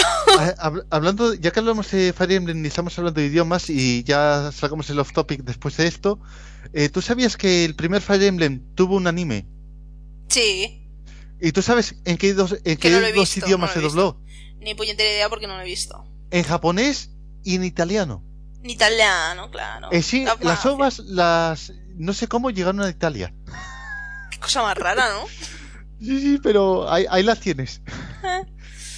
Bueno, eh, vamos con otras cositas, cositas interesantes. Falta muy poco para la salida de Monster Hunter Double Cross y Capcom nos ha lanzado cosas muy, muy interesantes. A ver, cositas interesantes como al llegar al rango G eh, podremos crear diferente armamento, ¿vale? Ya sea armas, equipación, ¿vale? Armaduras y preservar las estadísticas a pesar de que eh, estadísticas y habilidades a pesar de que cambiemos la equipación. Entonces es muy interesante, ¿vale? Porque eh, hay armaduras mixtas que te puedes hacer, también hay armaduras que a lo mejor te molan mucho por, las características que tienen, por sus estadísticas, por sus habilidades, pero son feas como un puñetero pecado. Y entonces dices, no me gusta, y por ejemplo salen cosas de DLCs, te gustaría llevarlos, pero no los llevas nunca, porque son una mierda, porque es verdad, son una mierda. Entonces dices, ¿pa' qué? Mola mucho, lo he conseguido todo, la llevo al tope y sigue siendo una basura. Pues estaría muy bien el hecho de poder cambiar tu apariencia, pero que se preserve eh, todo de una armadura que tengas mejor. Así que es una idea que a mí me gusta. Eh, es que, es que esto precisamente se hace en muchos otros juegos. Por ejemplo, ¿Eh? el Dragon Ball Xenoverse 2, que, por, que saldrá en Switch, tú podías en el primer Xenoverse ponerte distintas partes de equipación y te alterabas las estadísticas. Pero igual no te gustaba la apariencia. En Xenoverse 2 pasa lo mismo, pero a inventar una cosa que juega mucho con la aleatoriedad hasta cierto punto que puedes saber lo que te va a salir y te puedes crear una especie de módulos que si tú te lo equipas, da igual qué arma, eh, qué equipación te pongas, tú puedes llevar al personaje con, con una armadura de Saiyan chula que te mola y los brazaletes de Bardock y las botas de Goku y porque te mola y luego le equipas ese objeto y tienes la, las mismas estadísticas que si te pusieras la ropa de Broly. Claro, eso está bien. Por ejemplo. Que hay, hay gente. También pasa lo mismo. Hay gente que por, que por Twitter me dijo. Ay, perdona. Dime, dime, dime. No, que también pasa en otros juegos como uno que no me acuerdo el título, también en Starbound, tú te puedes eh, tú te puedes hacer una armadura que te queda eh, que dices eh, es más fea que es más fea que hablar mal de Nintendo pero tienes una camisa que te vendió alguien o que te la tejiste tú, te la puedes poner encima de la armadura, tú te ves con la camisa, pero tienes las estadísticas de la armadura. Eso pasa en muchos juegos. No, no inventaron nada, pero ya era hora que lo hicieran. Claro, es que hay gente que, que me dijo, bueno, gente, una persona que me dijo por Twitter, es que si tú juegas a Monster Hunter no es por la apariencia de la armadura, no, una mierda, no, una mierda, o sea, ¿quién, quién no es cazador? ¿Quién no juega a Monster Hunter y dice, esta armadura me mola?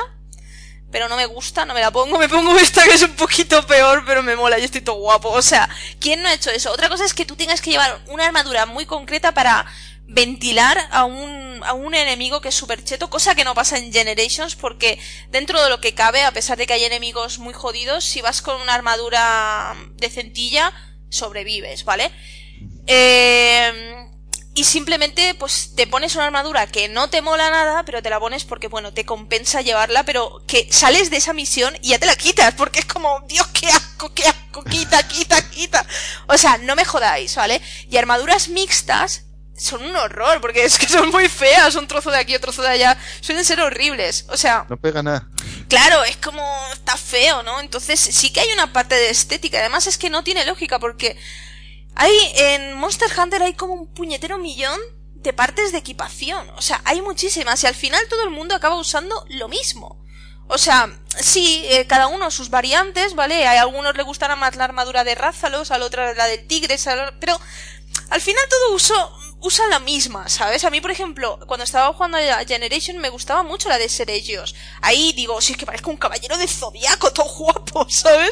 Y yo estaba encantada, pero claro, luego tuve la de Rázalos, que es de colegia la putilla, porque de colegia la putilla, y me quedé con esa, que también me gusta. Pero es que he tenido otras que no están mal y no me las he puesto porque digo, es que me gusta más la de colegia la putilla. Y es así, ¿por qué no me la he cambiado? Porque no me gusta o porque tienes que llevar una peluca que es horrible, que dices, no, por favor, o, tal. Entonces, la parte estética sí cuenta. Y en el caso de si tú eres un cazador, hay un montón de, equipación que es que se le, tapan completamente la cara al cazador. O sea, es que no se le ve, ¿vale? Entonces es como, tío, pues yo quiero que se me vea la cara y resulta que no se me ve nunca, ¿sabes? O sea, yo lo entiendo, tío. Pues si te puedes poner lo que te dé la gana, pues me parece perfecto. Claro que hay la parte de estética. Tú juegas online y tú quieres vacilar. Y si tú, por ejemplo, quieres ir en pelotas, en pelotas, pues pasa en pelotas. Ahora lo podrás hacer. Eh, esto me recuerda a un chiste del Oblivion que, que no sé si conoces el juego. Es el anterior a Skyrim. que, que, los personajes eh, eran feos, por definición. Directamente eran muy feos. Y claro, tú tenías tu editor y tú te podías pegar dos horas eh, haciéndole la cara para que, te quedase más o menos guapín. Eh, a la media hora tienes un casco y ya no se le ve la cara. Fuera. Ya está, he perdido mucho tiempo de mi vida. Para poner un casco.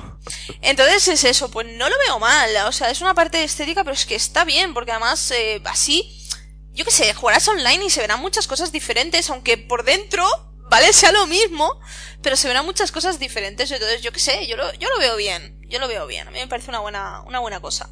Además, han dicho que cosas se transferirán y no se transferirán de eh, Monster Hunter eh, Cross, ¿vale? Que es el primero. Que sería el Generations nuestros. Pues bueno, el progreso de la historia, ¿vale? Se transfiere. El rango se transfiere hasta el RC8, por tanto, si sois más de RC8 os jodéis y a volver a empezar. Lo que pasa que con rango RC8 ya se pueden hacer todas las misiones. Entonces ya, ya podemos acceder a todas, ¿vale? No hay rollo limitación de, ay, es que no puede ir a las marchetas. No. A partir del RC8 ya puedes acceder a todo lo que te dé la gana y continúas ahí.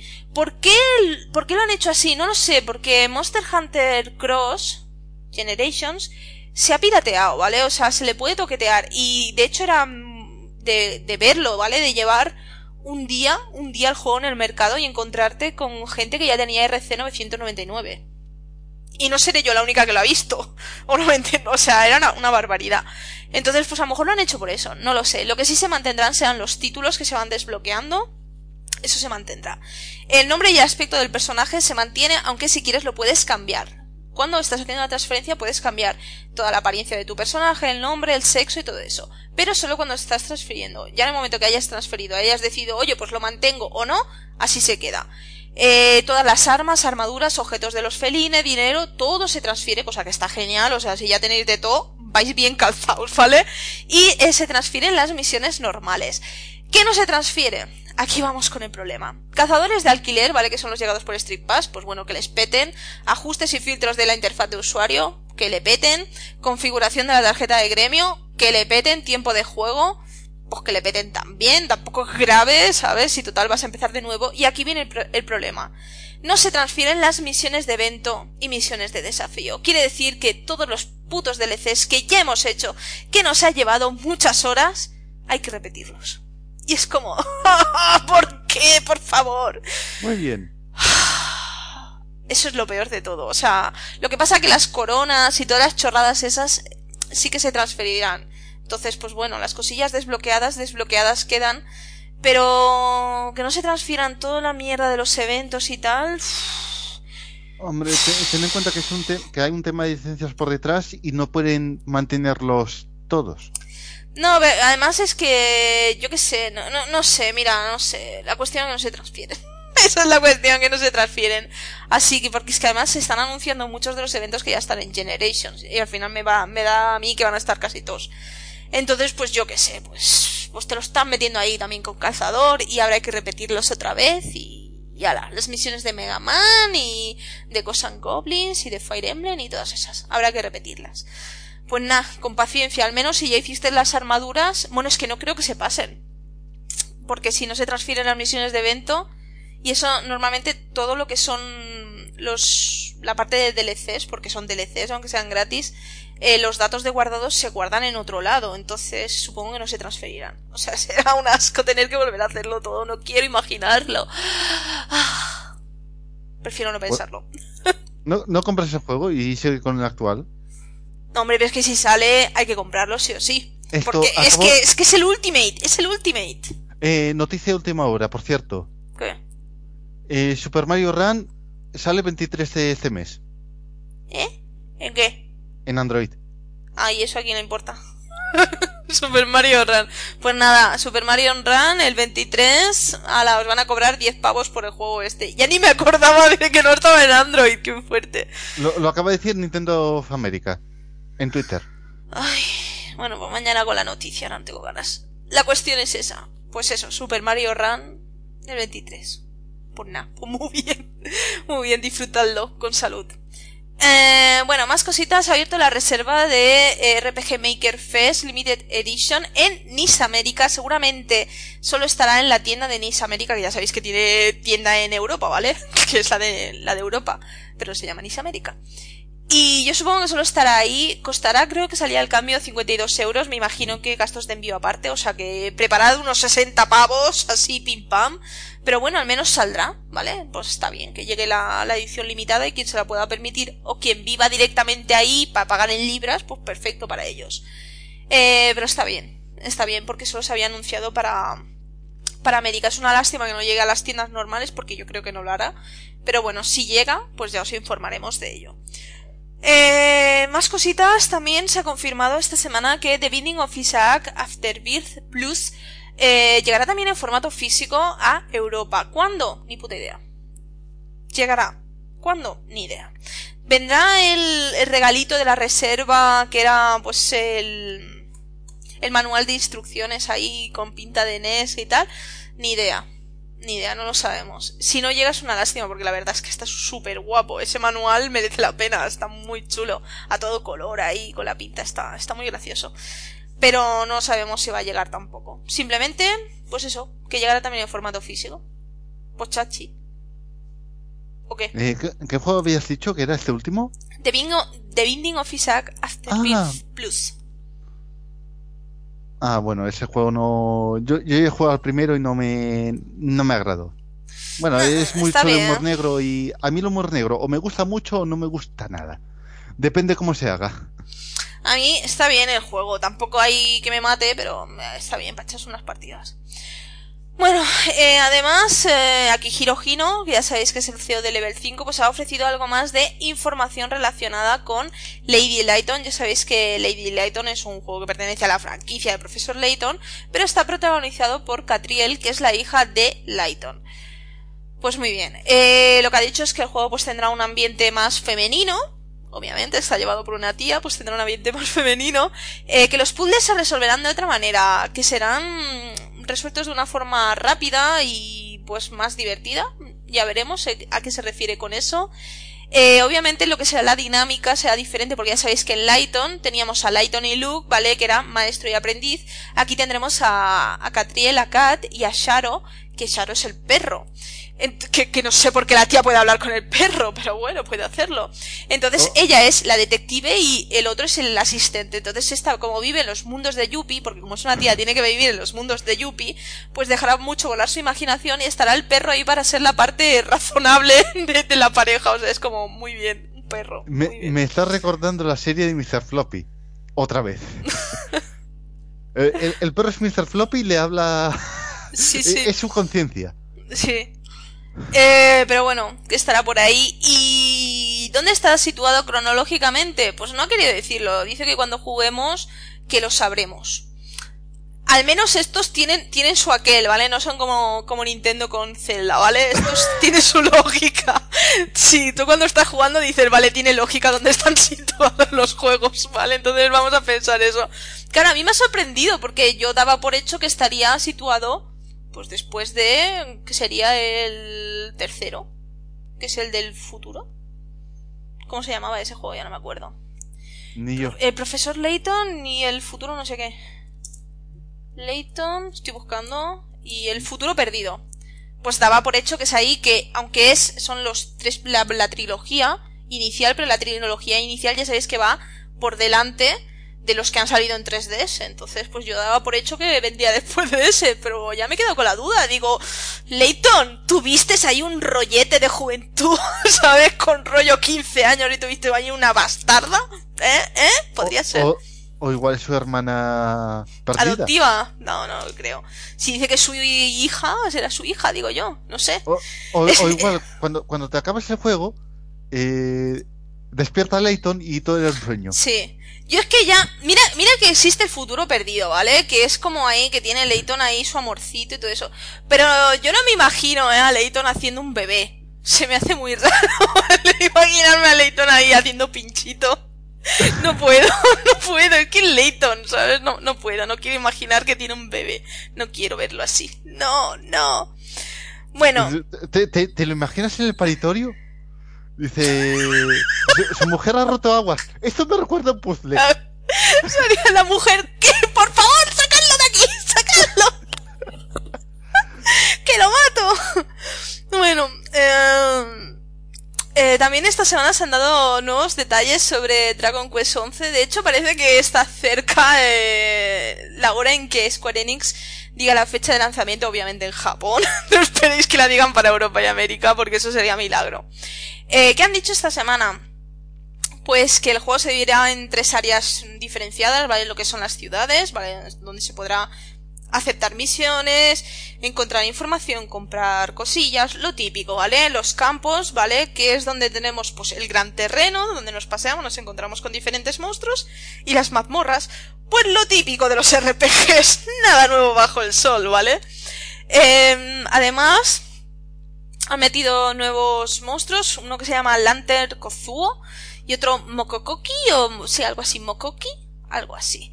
Uno es, es que, es que también los monstruos, uno es una linterna abandonada, una linterna abandonada por sus puñeteros dueños, que está buscando a sus dueños, supongo que para darles una paliza.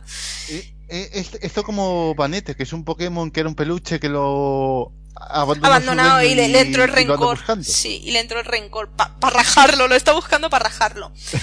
y luego, pues eso es una especie de algodón que, que va con una aguja. Pues sería espaltino, ¿vale? Si tú espaltino le quitas la piel de espaltino, te queda algodoncito y una aguja colgando. Pues eso sería espaltino. Espaltino diciendo, devuélveme mi piel de fieltro. eh, y después, pues como nuevo personaje, a Silvia. No sé, le han puesto Silvia. Yo creo que es Silvio, pero a mí me parece un tío, pero bueno, que será un bardo, ¿vale? Es que yo creo que es un tío, pero no sé por qué la... Yo buscando información y me sale Silvia. Yo, pues bueno, pues si le ponen Silvia, pues yo que sé, será trans o algo, pues yo lo acepto igual. Yo lo voy a querer igual. Y nada, pues que será un bardo, así que estará tocándotela todo el día. Yeah. y ya está, ¿vale? Eh, eso sobre Dragon Quest. Después, como últimas noticias, además esta de Super Mario Run, se ha confirmado, bueno, no se ha confirmado, se ha registrado Mitopía, que ya sabéis que es este RPG muy peculiar llevado por los Mis, protagonizados por los Mis, donde le roban la cara a, ahí el villano, que el villano es uno de vuestros familiares, un amigo, el profesor, lo que queráis, le roba la cara a la gente del reino, pues tú tienes que ahí ir como héroe valeroso pues a salvar al príncipe, a la princesa y a su puñetera madre y a todo Cristo, ¿vale? Y tú vas ahí a recuperando los rostros de la gente.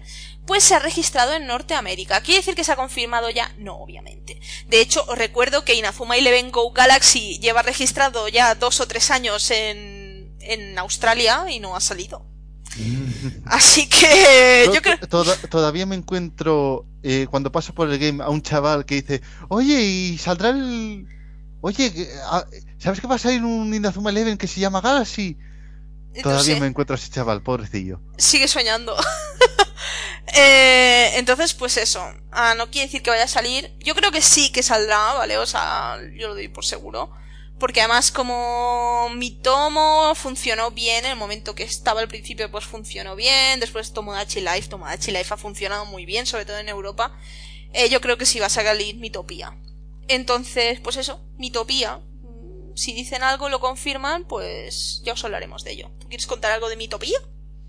Mm, yo es que me llama la atención. Eh, tengo curiosidad por saber cómo es el juego. Si puedes elegir los mis que aparecerán en la historia o si los elige de tu base de datos. Porque yo tengo mis que quiero tenerlos en la base de datos, pero no quiero que aparezcan en el juego.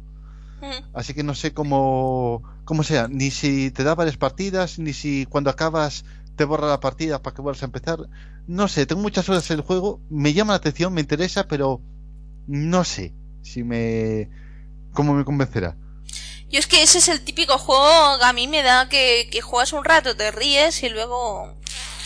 Pero no sé, hasta que no estemos Ya jugando. como, De hecho, como, Toma- como Tomodachi, pero con el tema del RPG yo espero que tenga algo más de chicha. no sé, es que luego también está el tema de los amoríos y que se enfadan entre ellos y te la lían ahí en combate y no sé, no sé. Pero luego te, luego te hacen lo, lo típico de las series eh, shonen de, ah, pero nos llevamos mal, pero es que era mi amigo de la infancia y me voy a sacrificar por él. Y, y bueno, eh, yo sé una cosa, si, tenéis un mid de Krilin, borradlo directamente. Eh, bueno, ya sí, por últimas noticias, eh, desde Jack, Jack's Club Games no cierran la puerta, de hecho parece que les gustaría bastante sacar otros amiibo de otros personajes de la serie Shovel Knight, ¿vale? Play Knight y todo eso. Yo que sé, estaría, estaría gracioso, la verdad. Si alguien puede hacerlo es ellos, o sea, ellos pueden hacerlo. Entonces, pues no sé, además que Shovel Knight siempre ha tenido muy buena recepción, pues podría ser. Estaría, estaría bastante bien, ¿no? Cole- Coleccionarlos ahí los amigos de, de Shovel Knight. Es una idea que tienen. ¿Saldrá? Pues no lo sé. Es que hay muchas cosas que no sé. No sé.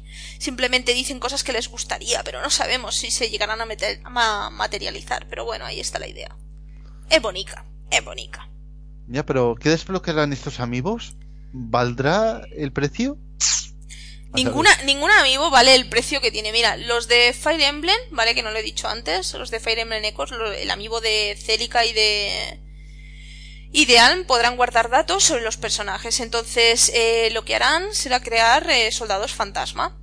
Eh, Ah, um, Entonces, con los últimos datos que tenga de guardado de Alm y de Celica, pues se crearán estos datos fantasma. Pero se supone que también funcionarán otros amiibo que también crearán datos fantasma, o sea, soldados fantasma, pero eso ya serán aleatorios. Entonces, pues bueno, está bien, pero es que tampoco es para decir, como te lo vendían al principio, de son DLCs físicos. No, es que yo por un DLC de un desbloquea un soldado fantasma yo no pagaba ni un euro. ¿Entiendes?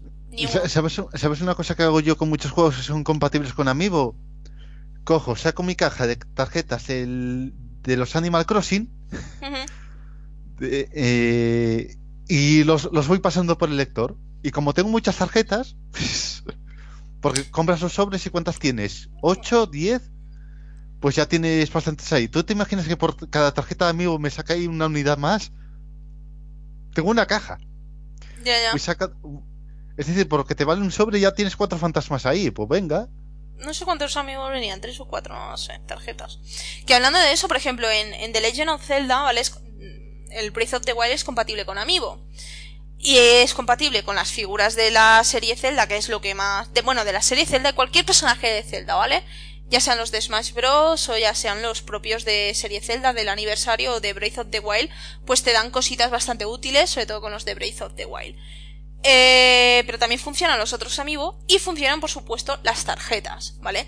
Que con las tarjetas lo que ha dicho él es que es súper cómodo porque tú estás tirado por ahí y dices, ay, necesito para hacer no sé qué receta carne de caza. Ya, voy a escanear.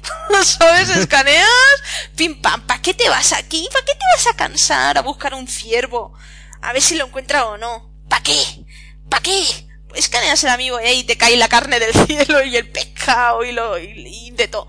Entonces, pues es muy cómodo, la verdad. Te pones ahí pim, pim, pim, pim, pim. Y ya O, está, o con el. Mario Super Sports, que cada vez que escaneas uno te dan un sobre de tres cartas. Pues uno y otro y otro y otro y otro y así. Pero con los amigos, eso es, que yo no he probado los amigos con el Mario. La verdad es que no los he probado. No, Eh. las, ca- las cartas en Animal Crossing valen perfectamente, así que. ¿Sí? Ah, pues no lo he Sí, sí. probado. No, Les vale no. cualquiera. Ahora bien, con el Zelda eh, no creo que funcionen las cartas. Sí, sí funciona, sí, yo las estoy usando. La- Las de Animal Crossing. Sí, Eh, es que probé con el amigo de Canela y no me funcionó. sí funciona, ¿eh? Ah, pues con las cartas era que sí. Bueno, Y, y con los amigos también, porque yo he probado tu- Tom Nook eh, y todo eso. Escanealo bien, porque a veces da como error, ¿vale? Que hace un, Ah, un bueno. ruidito que hace... pip, pip, pip, pip, pero como que le cuesta, ¿sabes? Pero haces Ah, vale, ahí, vale. lo escaneas bien y dices ¡pam! y te cae la carne. Vamos, es que yo estoy utilizando las tarjetas. Bueno, y si tienes el- eh, algunos amigos te dan hasta equipación. Por ejemplo, Toon Link Te- Sí, a mí me dio la capucha de, de Toon Link. Me falta lo que es el traje, pero bueno. A mí no me, no me ha dado nada, solo me da armas y tal. Es que yo, Es yo no tengo, yo solo tengo la de Toon Link. De Zelda solo tengo la de Toon Link. Y es como... ¿No te, no te dio ni siquiera el gorro? No, no, no. Solo me ha dado un... Mm, Pues es muy aleatorio por lo que veo, porque a Hmm. mí me dio una vez el gorro y otra vez ya no me daba eso. Pero es como eh, con el... Con el link de Smash Bros. que te dan a Epona. Eh, Sí, te dan a Epona, pero eso ta- también es totalmente aleatorio, porque nosotros escaneamos al link de Smash Bros. y no nos dio Epona. O sea que es totalmente que- aleatorio. Que yo sepa, Epona te lo daba el que toca la ocarina. Nosotros hemos escaneado todos, porque eh, Super los tiene todos. Todos, los de Zelda. Los hemos escaneado todos y ni uno nos dio Epona. Ninguno. O sea, es también aleatorio el hecho de que te lo dé o no te lo dé. O sea, sí te lo digo. Totalmente aleatorio. Porque ya te digo que a nosotros no nos dio a Epona y, tiene todos los amigos y los escaneamos todos. O sea, fue como, ok, queríamos Epona y no ha salido. Pues vale, pues muy bien. O sea que, rollo patatero. Eh, el tema de Zelda, que ya sabéis que a mí, eh, como Jessica Super se ha ido de viaje, pues me ha dejado la Switch. Tengo que decir, ¿vale? Y espero que me escuches, cachoperra, porque es una cachoperra. eh, me dice, cuando me dice, pues bueno, pues llévate la Switch, porque tal. Y yo, ah, ok. Y me dice, que conste que le he hecho una foto, ¿eh? Y yo, le he hecho una foto, para que, para saber si me la devuelves igual. Y yo, será, será mamona. Eh, es- esto es como el programa este de, de transportistas que llega uno con la mercancía rota y dice, estaba ya así, sacaste una foto antes de embarcarlo. Esto... Mm. Pues le, he hecho una foto una y, estrella. y yo pensando, como si te lo devuelvo con un rayajo, ¿qué vas a hacer? No vas a hacer nada, no me vas a sacar dinero, o sea que, como si te la devuelvo ahí, toda rayada, ahí, con mocos pegados, o sea, ¿qué me vas a hacer? No me vas a hacer nada, no me vas a hacer nada. Dejar de hablarme, ya ves, ya ves tú qué problema. Eh, pero sí, le he hecho una foto de la Switch y yo pensando, tía, tú eres retrasada. Que a ver, a mí Ah. cuando me dejan las cosas las cuido, ¿vale? Porque encima, si ya cuido las mías, aunque se me caigan a veces, porque a veces se me caen, pero si ya cuido las mías, ¿vale? Porque digo, si las rompo no tengo para comprarme más, pues una cosa de otra persona obviamente la voy a cuidar más, porque no es mía. Y, y si yo le hago un rayajo a la consola, hostia, es que yo me sentiría muy mal, ¿vale? Y luego, primero me sentiría mal y después me sentiría en plan, mierda, ¿qué hago? ¿Qué hago? ¿Sabes? ¿Qué hago? ¿Qué hago? Ya, Entonces... pero, eh, pero ocurre una cosa. Eh, avisó del perro. Yo creo que en ti confía, pero en tu perro no. Pero si mi perro no toca la consola. De hecho, tengo la consola porque me la dio con la, la funda. Eh, cuando no la estoy usando, la dejo, lo dejo todo metido en el armario. Ahí, pim. Digo, de ahí con la ropica queda ahí súper suave y súper mullida, no le va a pasar nada. Y entonces está ahí metida en el armario. Y así que no le pasa nada. Y cuando la saco, pues estoy yo con la consola tic tic tic tic. O sea que no le pasa nada a la consola, por favor, por favor. Y el manual, eh, por- del manual, el, me dejó la guía también. La guía la tengo todo el día metida en la, bol- en la bolsa. Y solo la saco, ¿vale? Por, si acaso no le vaya a caer una mota de polvo. Ojo, cuidado, que capaz de hacerle foto y decirme esto tiene más polvo de cómo te lo devolví. Entonces, pues no. Am, entonces estoy jugando al The Legend of Zelda. Que dije, a ver cómo lo hiteas, a ver cómo lo hiteas. ¿Sabes? Eh, tengo que decir que The Legend of Zelda es un gran juego. Es un gran juego, definitivamente. No es perfecto, ¿vale? Porque no es perfecto. Tiene fallitos, sobre todo técnicos, ¿vale? De ca- pequeñas caídas en la tasa de frames. También no sé si tú lo has notado que, por ejemplo, hay una escena, la, la banda sonora, la verdad es que el juego prácticamente no tiene banda sonora, o sea, tú estás por el mundo y no se oye prácticamente nunca nada, ¿vale? A Bueno, eh, tú estás por el mundo, empiezas a oír es tres que toques de piano y dices tú, mierda, un guardián. Sí, ahí dices, ojo, cuidado, ¿dónde, dónde, dónde? ¿Sabes? O que si la puta luna carmesí o mierdas de esas, ¿sabes? To- Todavía no me sal- La luna solo me salió en sueños, no me salió todavía en el mundo. A mí me ha salido. Pero no sé- me, me pero no sé salió cuánto- y, y- ¿Cada y- cuánto sale? no tengo ni idea. Me salió y me dijo Zelda, Link, cuidado cuando no sé qué. Y yo pensando, me la pela, voy a entrar a un santuario, ¿sabes? Y fue como, hay más enemigos por todos los lados, porque la gente se caga en la luna carmesí. porque ¿Qué es la luna carmesí? La luna carmesí simplemente cuando aparece, pues resurgen ahí de la tierra, ¿vale? Enemigos y enemigos y super tochos y, chetos y de todo. Pe- Pero me contaron que también los materiales, con lo cual la luna carmesí lo que viene a hacer es resetearte el mundo. Que eso, eso también ocurría en otros juegos, por ejemplo, en los Elder Scrolls, el. Oblivion, el Skyrim, no hay luna carmesí, pero sí se resetea el mundo cada X días. En un sitio que lo hubieras limpiado de enemigos, vuelven a aparecer. Pues claro, ahí aparecen otra vez y, y todo es súper maldad. Pero es como, si me da igual, si voy a entrar en un santuario, en los santuarios no hay, no hay enemigos, no te preocupes, y luego de aquí me voy. hasta que te encuentras un guardián. Santuario, eh, si hay un guardiancillo ahí chiquitín, de esto que dices, ¿pa' qué? ¿Pa' qué existe? Chiquitín, chiquitín, si te digo yo lo que vi yo. Calla, calla. Eh, pero es eso. Yo, ta- yo tan feliz. Pero el juego no tiene banda sonora en sí. Es que es como escuchar el agua caer, no sé qué, las pisadas. No tiene, o sea, es, es ruiditos de pajaritos y, y cositas volando. ¿vale? Eh, ta- ta- tampoco necesita más. De hecho, hay gente que cuando juega a esos juegos que mencioné antes, lo que hace, lo primero que hace es quitar la banda sonora. Tío, no sé. Más inmersión. Mm, a mí, a mí es que me da igual, o sea, está todo ahí en silencio, entonces se activa. Cuando tú escuchas música dices, aquí está pasando algo malo. Espérate, espérate, ¿dónde me va a salir el enemigo? ¿Por dónde? Tú ya sabes que si hay música es por bueno, algo malo. suena algo cuando amanece, con lo cual ahí también. Eh.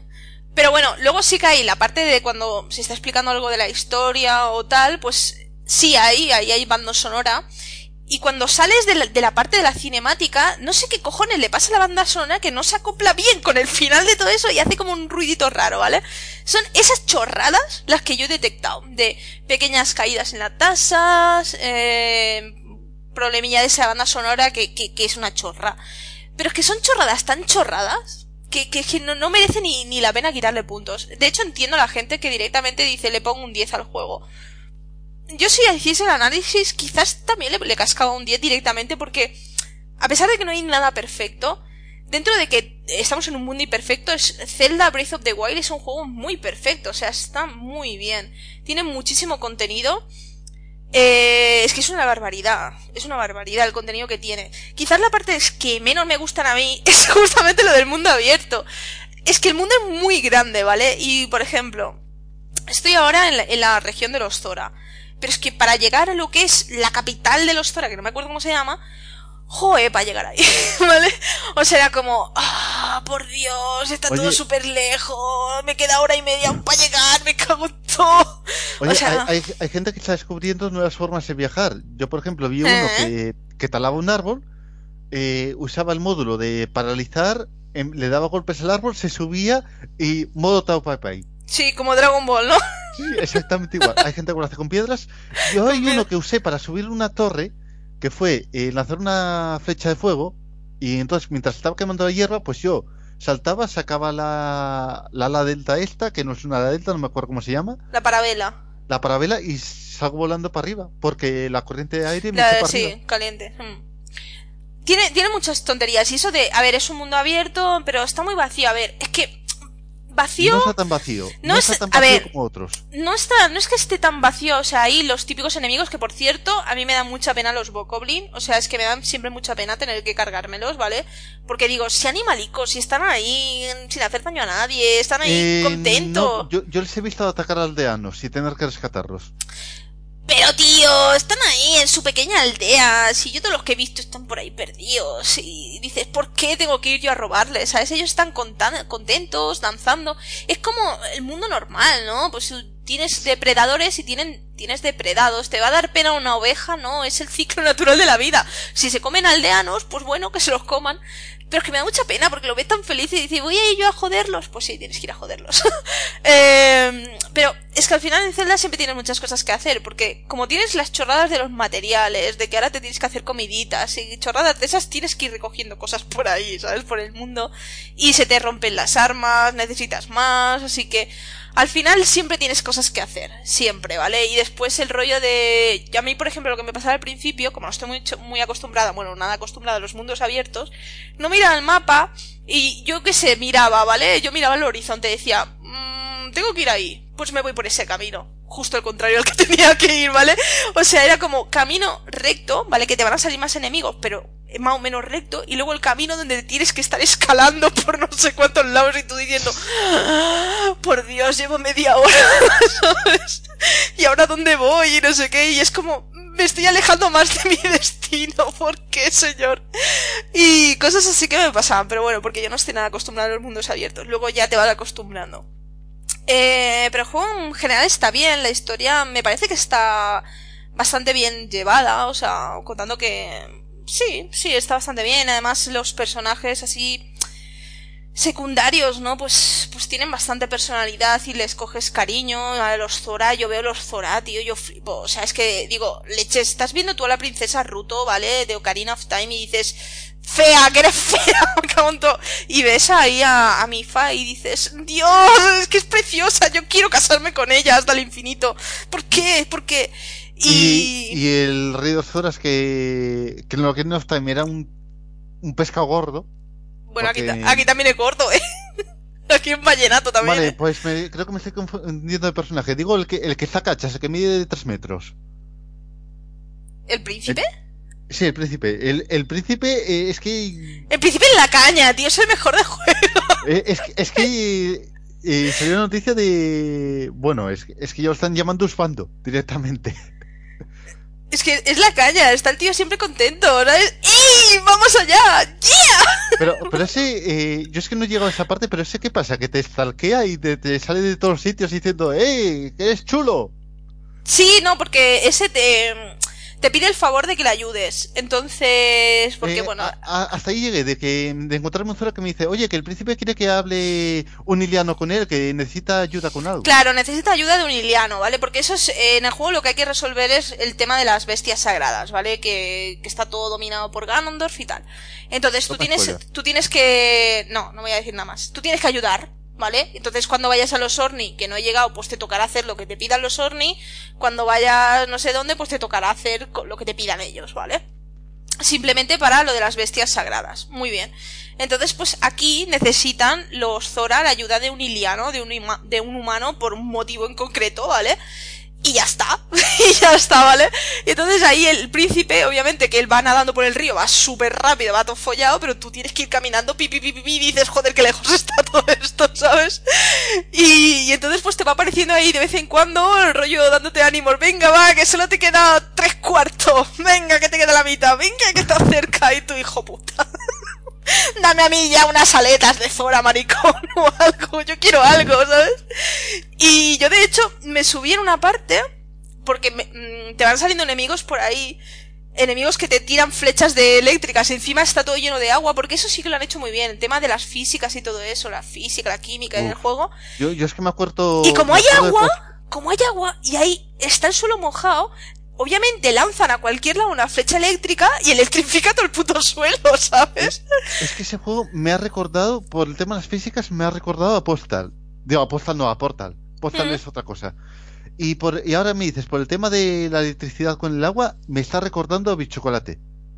No, bueno, eh, eh, en Biochocolate, eh, tú sí veías a enemigos que se mojaban porque pisaban un charco, porque a fin de cuentas era una ciudad submarina, lanzabas un rayo y quedaban pollo frito. Claro, es que ahí está la cosa, ¿sabes? Que te hacen un daño que flipas, ¿vale? Y te puedes tomar pues tus eh, comidas y tal para tener protección a la electricidad y que cuando te golpeen con una flecha eléctrica, pues que sea como una flecha normal, no que sea una eléctrica. Imagínate que este Link, al igual que en Fable, engordase. Madre mía, pues iba a poner la bota tío. Pero desgasta mucho, ¿no ves que se está pegando las caminatas que pa' qué? Desgasta mucho. También, también. Eh, pero está, está muy bien todo eso. Y como no paraban de salir enemigos de esos, dije, mira, ¿sabes qué? A tomar por culo, yo subo la montaña esa. Es, para subir la montaña esa, claro, es que cuando está lloviendo, mmm, escalas muy mal porque te resbalas. Pero como habían pues ahí salientes, pues más o menos fui tiki tiki tiki y dije, ostras, me puedo ventilar medio camino con la parabela. Ahí vamos, ¿sabes? Y yo, parabela, tiki tiki. Y era como, jodeos. Es que si hubiera podido, les hubiera hecho, les hubiera enseñado el dedo con Link, ¿sabes? Solo le falta eso al juego. Poderte poner una, unas gafas de what the fuck y, y enseñarles el dedo y decir, jodeos, putas. No, pero, y no, pero, bien. Eh, pero tienes otra cosa, puedes lanzar una flecha de fuego a la hierba, la parabela y ya está, y eso en todos los sitios. ya. Eh, lo que pasa que algo que sí que he notado es que de las horas que llevo jugadas, ¿vale? Prácticamente no lo he echado. He luchado contra los Bokoblin Y lo- los típicos guardianes, mini guardianes que te salen en los santuarios, que además son así muy a de tutorial. Hay uno que es tutorial total, el de Cacarico. Y no he hecho nada más, porque te sale un bicho grande, corres como alma que te lleva el diablo, te te salen los guardianes, que cuando los guardianes están la mayoría así hechos mierda, ¿vale? Pero eh, algunos se activan, ¿vale? Y es como que no se pueden mover, pero te apuntan, y los guardianes son unos putas, porque te, te disparan y te queman, ¿vale? Y hace pff, como si fueras una polilla. Pero de repente era de noche y veo que hay guardianes y digo, ostras, escala, escala, escala, ¿vale? Y yo escalo, escalo, llego arriba, hay más guardianes, digo, vale, modo sigilo, modo sigilo, modo Metal Gear, y me voy por ahí, pero me pilló otro que no había visto y yo, corre como alma que lleva el diablo, ¿sabes? Y tú corriendo y te tiras, te tiras, es que te tiras a saco, digo, prefiero matarme, romperme los huesos, ¿sabes? Y te tiras a saco y, y abres la parabela y, y ves que el rayo te ha pasado por ahí al lado y dices, hostia, me ha ido de nada. La risa. Bueno, es que, es que tiene momentos épicos. Yo una vez estaba... Pero es que estás todo el rato huyendo y te salen a veces del suelo unos bichámenes que son rocas. Es, es que es, son- es un montón de roca que se levanta del suelo. Me encontré uno así y no sé qué- cómo hacerle daño. Yo corrí, yo cuando empezó a sonar la música, yo, ¿qué pasa? ¿Qué pasa? Y veo que está saliendo un bichamen enorme del suelo que es una puta roca. Y yo digo, corre por tu vida, Link. Y yo corriendo, digo, es que lo único que estoy haciendo es huir. Solo- Solo estoy huyendo. Lucho pues con las típicas lagartijas que te salen por ahí, con los bokoblin. Eh, de hecho, hay un...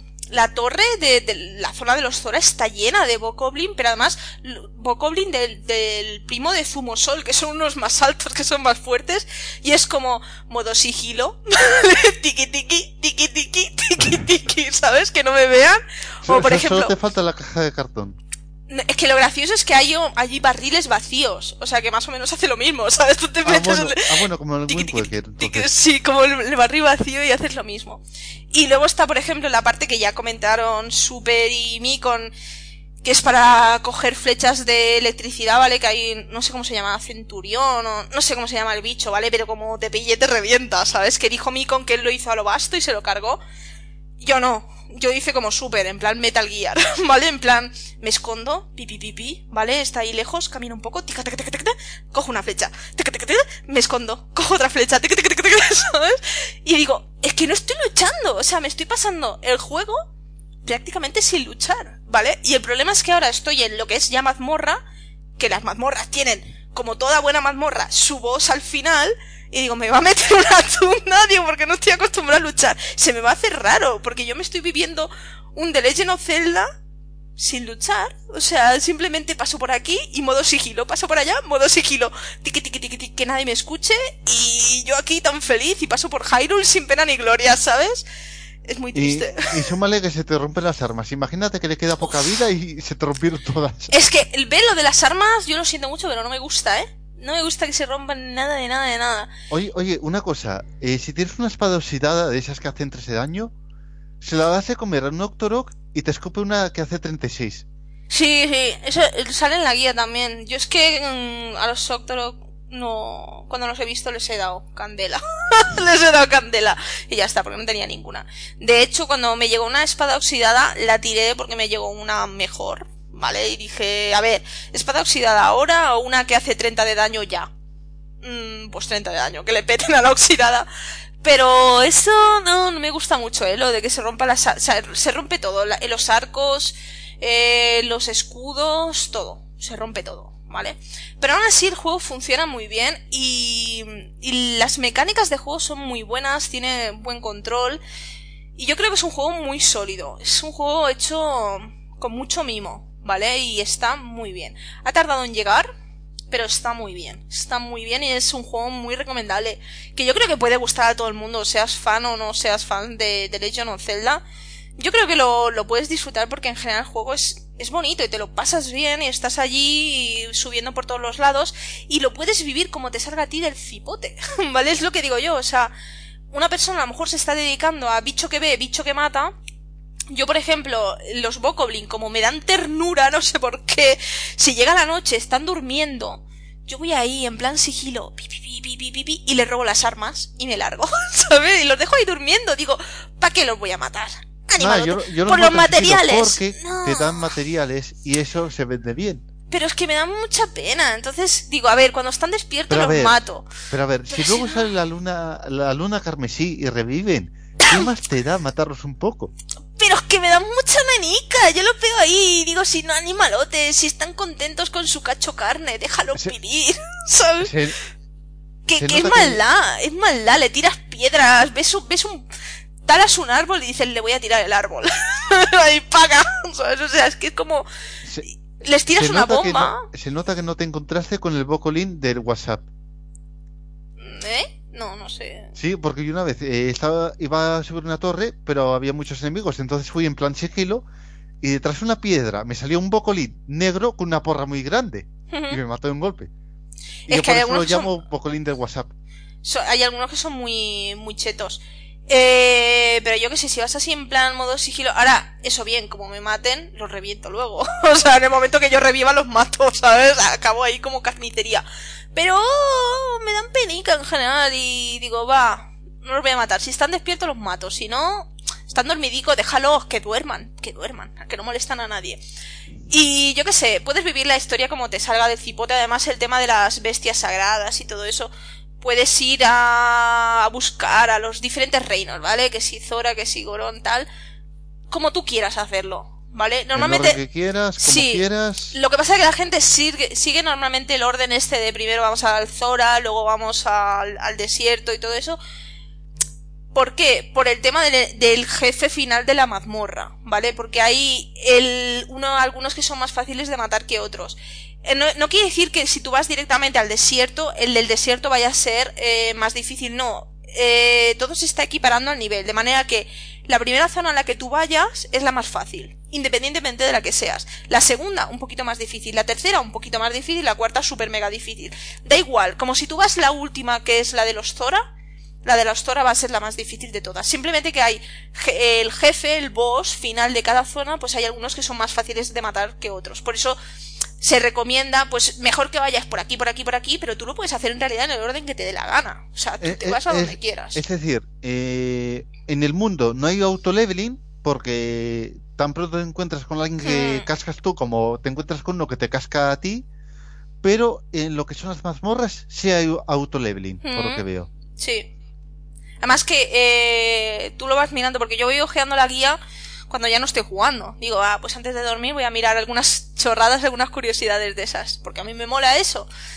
Y lo de las mazmorras lo contaban así, justamente, pues que tú puedes escoger la que te dé la gana, porque es eso, está todo regulado para que se adapte. Entonces la primera siempre va a ser la más fácil, independientemente de la de a cuál vayas.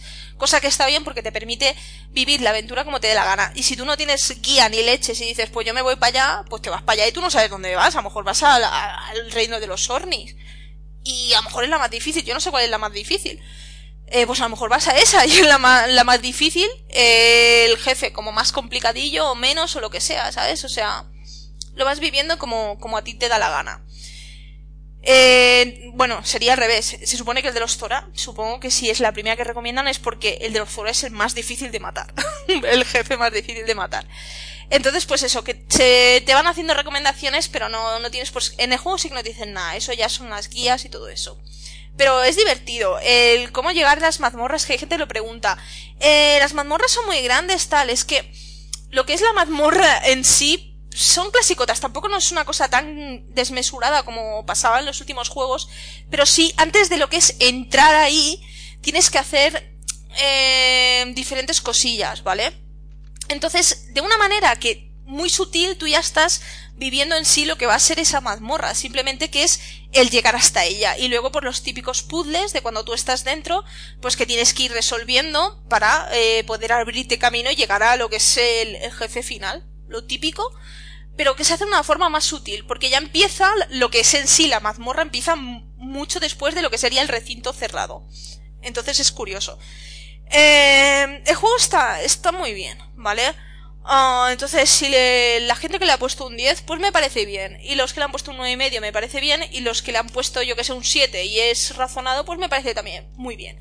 La gente que le ha puesto un 0, no coincido con vosotros. Lo siento mucho, ni un 0, ni un 1, ni un 2. No coincido con vosotros, porque el juego es un juego sólido, está bien hecho. Otra cosa es que a vosotros no os guste. Pero el juego está bien hecho. Entonces, un cero es para un juego injugable. Lo siento mucho, pero ese no es el caso de Zelda Breath of the Wild. Entonces, em, a mí me ha gustado eso de si mi juego favorito y tal. Eh, es que yo al Into de Pass yo le tengo mucho cariño. Yo lo siento, pero le tengo mucho cariño. Ah, tampoco no sé si me dará tiempo a terminarlo. No lo creo, porque es como te tardas tanto en llegar a cada lado es que me parece imposible terminarlo antes del lunes. O sea, es que no me va a dar tiempo y menos ocupándome de todo. Si llego a la tercera mazmorra, me doy con un canto. me doy con un canto. Al menos a ver si adelanta súper. Yeah, ese, es mi objetivo, adelantarla a ella, que me queda poco. bueno, por lo menos disfrutas el viaje, que es lo más importante del Hombre, disfrutarlo lo estoy disfrutando mucho, porque estoy intentando ir un poco rápido, todo lo rápido que puedo, y no lo disfruto porque yo no juego así a un Zelda. O sea, yo cuando llego a la parte de enfrentarme al, enemigo final, a Ganondorf o el que sea, yo llego súper cheta, pero porque he ido recogiendo los corazones y todas las polladas que hay por el mundo, entonces llego ahí súper cheta, ¿vale? Y en cambio aquí, como voy directamente, pues los santuarios, por ejemplo, te siguen para... Eh, tú haces cuatro santuarios y lo puedes intercambiar lo que te dan por un corazón o por aumentar tu resistencia, ¿no? Para poder explorar el mundo. Entonces aquí es súper frustrante, ¿no? Porque tengo que ir bastante a piñón y no me da tiempo a hacer todo lo que me gustaría hacer y me frustra mucho, ¿vale? Independientemente de que sea mundo abierto o no, las misiones secundarias las podría dejar de lado, pero las cosas que sí me rentan de verdad no puedo hacerlas porque no tengo tiempo. Así que me frustra mucho, pero bueno, el viaje pues a veces, a veces sí, a veces digo, esto está demasiado lejos. Demasiado lejos, ¿por qué tiene que estar tan lejos? Lo encuentro desmesurado, es que el mapa es muy grande. Y a veces es eso, se hace pesado de decir, ¿por qué está tan lejos todo? No podía estar un poquito más cerca, pero bueno. Como te puedes ir perdiendo por el camino y haciendo diferentes cosas, y si lo vives a tu ritmo, misiones secundarias y tal, pues supongo que lo disfrutarás de otra manera. Pero el juego está muy bien, así que es muy recomendable. Y ya está. ¿Quieres decir algo más? Mm, no, es que básicamente lo has dicho todo. Ea, pues ahí habéis tenido mis impresiones. Que conste que voy por, por el principio, pero ya ves, estoy yo ahí por la primera mazmorra, pero bueno. Que cuesta mucho, ¿eh? Y la, la, hasta que te dan la puñetera para vela. Eh, eh, es que, vamos a ver, ya tardas en llegar. Yo llevaré como 10 horas y no he llegado todavía. Es que la parte de la parabela es muy pesado. Es muy pesado porque tienes que hacer los santuarios. En total son cuatro santuarios. Eh, y es que están todos súper distantes. y es como. y, luego está que quieres hacer más santuarios que vas encontrando, eh, romperte el coco un poco. Y también está el tema de. ¿Cómo se llama esto? De. Claro, tienes que ir haciéndolos de 4 en 4 para conseguir mejoras de mm, salud. Claro. Y de. Y de estamina, pero es que te da muy poco de cada uno. Y quieres hacerlos todos. Y yo me encontré con uno que era un laberinto de estos, eh, con la bola y llegaba al final, pero la bola se caía porque no estaba bien inclinado. Digo yo, me cago en 10. Uno, el que, tenía, el que tenías que usar el hielo. No, no, no había que usar el hielo todavía. Pero es que le hice dos veces el laberinto ese con la bola de girar el mando y no me salía. Y dije yo, a la porra, le di la vuelta al mando y a la que rebote la bola y venga, para la rampa. Y me funcionó así. Ay, bueno, y lo que os decía del giroscopio. El giroscopio va bien, ¿vale? Porque cuando tú tienes que, que apuntar con, con el arco, ¿no? Pues claro, tú estás ahí y ya te sale natural decir, espérate, espérate, ¿dónde está Pla? ¿Sabes? Eh, para aquellos que, yo por ejemplo no estoy muy acostumbrado a los segundos sticks, entonces para aquellos que no estén muy acostumbrados el poder disparar con el arco, ¿vale? Pero haciendo uso del giroscopio, pues es más cómodo. Aún así, si tú estás lo típico volando con la parabela y vas a disparar, eh, hay como una pausa, ¿vale? Se pausa eso y entonces como que tú puedes apuntar, se ralentiza el tiempo. Y tú puedes apuntar, igual que si haces un contraataque, una defensa de esas perfectas, pues puedes hacer movimientos ahí muy seguidos, pero es como si se parase el tiempo. Eh, entonces, pues bueno, está bien. Y lo del arco, pues ahí usas el giroscopio y bla, bla, bla. Lo malo es si tú estás ahí tirado en la cama y dices, mierda, no me puedo mover tanto, ¿qué hago? ¿Qué hago? Pero para la, la parte de los Tora, que tienes que ir destruyendo unas cosillas de hielo y tal que se van moviendo, pues yo era con el giroscopio ahí por toda la habitación. Vamos, dale, dale, dale, ¿sabes? Porque así lo hacía súper rápido y estaba mejor con el giroscopio, porque si no me hubiera costado bastante más, porque me conozco yo. Y no sé, pero el juego está, está muy bien, es un juego divertido, la historia pues se va contando de una forma normal, por un lado normal y por el otro peculiar, porque son a modo de recuerdos y tal, entonces pues hay un poquito de mezcla de todo, pero en general me parece un buen juego, así que si hay peña que le ha puesto un 10, me parece perfecto. Los que le han puesto un 0, no, porque no se merece un 0. O sea, no es un juego de un 0. Un 0 se merecen juegos llenos de, de bugs y que no se pueden jugar y con un control de mierda. Así de claro. Y ya está. ¿Algo más? Mm, Nada más. Pues nos vamos a despedir. Ea, dos horas, pim pam, pim pam. Ya está. No, no está mal. Mi- Mira, básicamente los podcasts salen a hora por... Por persona. pues nada, ala, despídete. La semana que viene vamos a tener más, chavales. Bueno, pues ha sido un placer y ya sabes, siempre que necesites a alguien en el podcast, puedes contar conmigo. Ya, porque he visto lo visto con los demás, no puedo contar. Que- Gentuza. Que, tú ya una que- gentuza.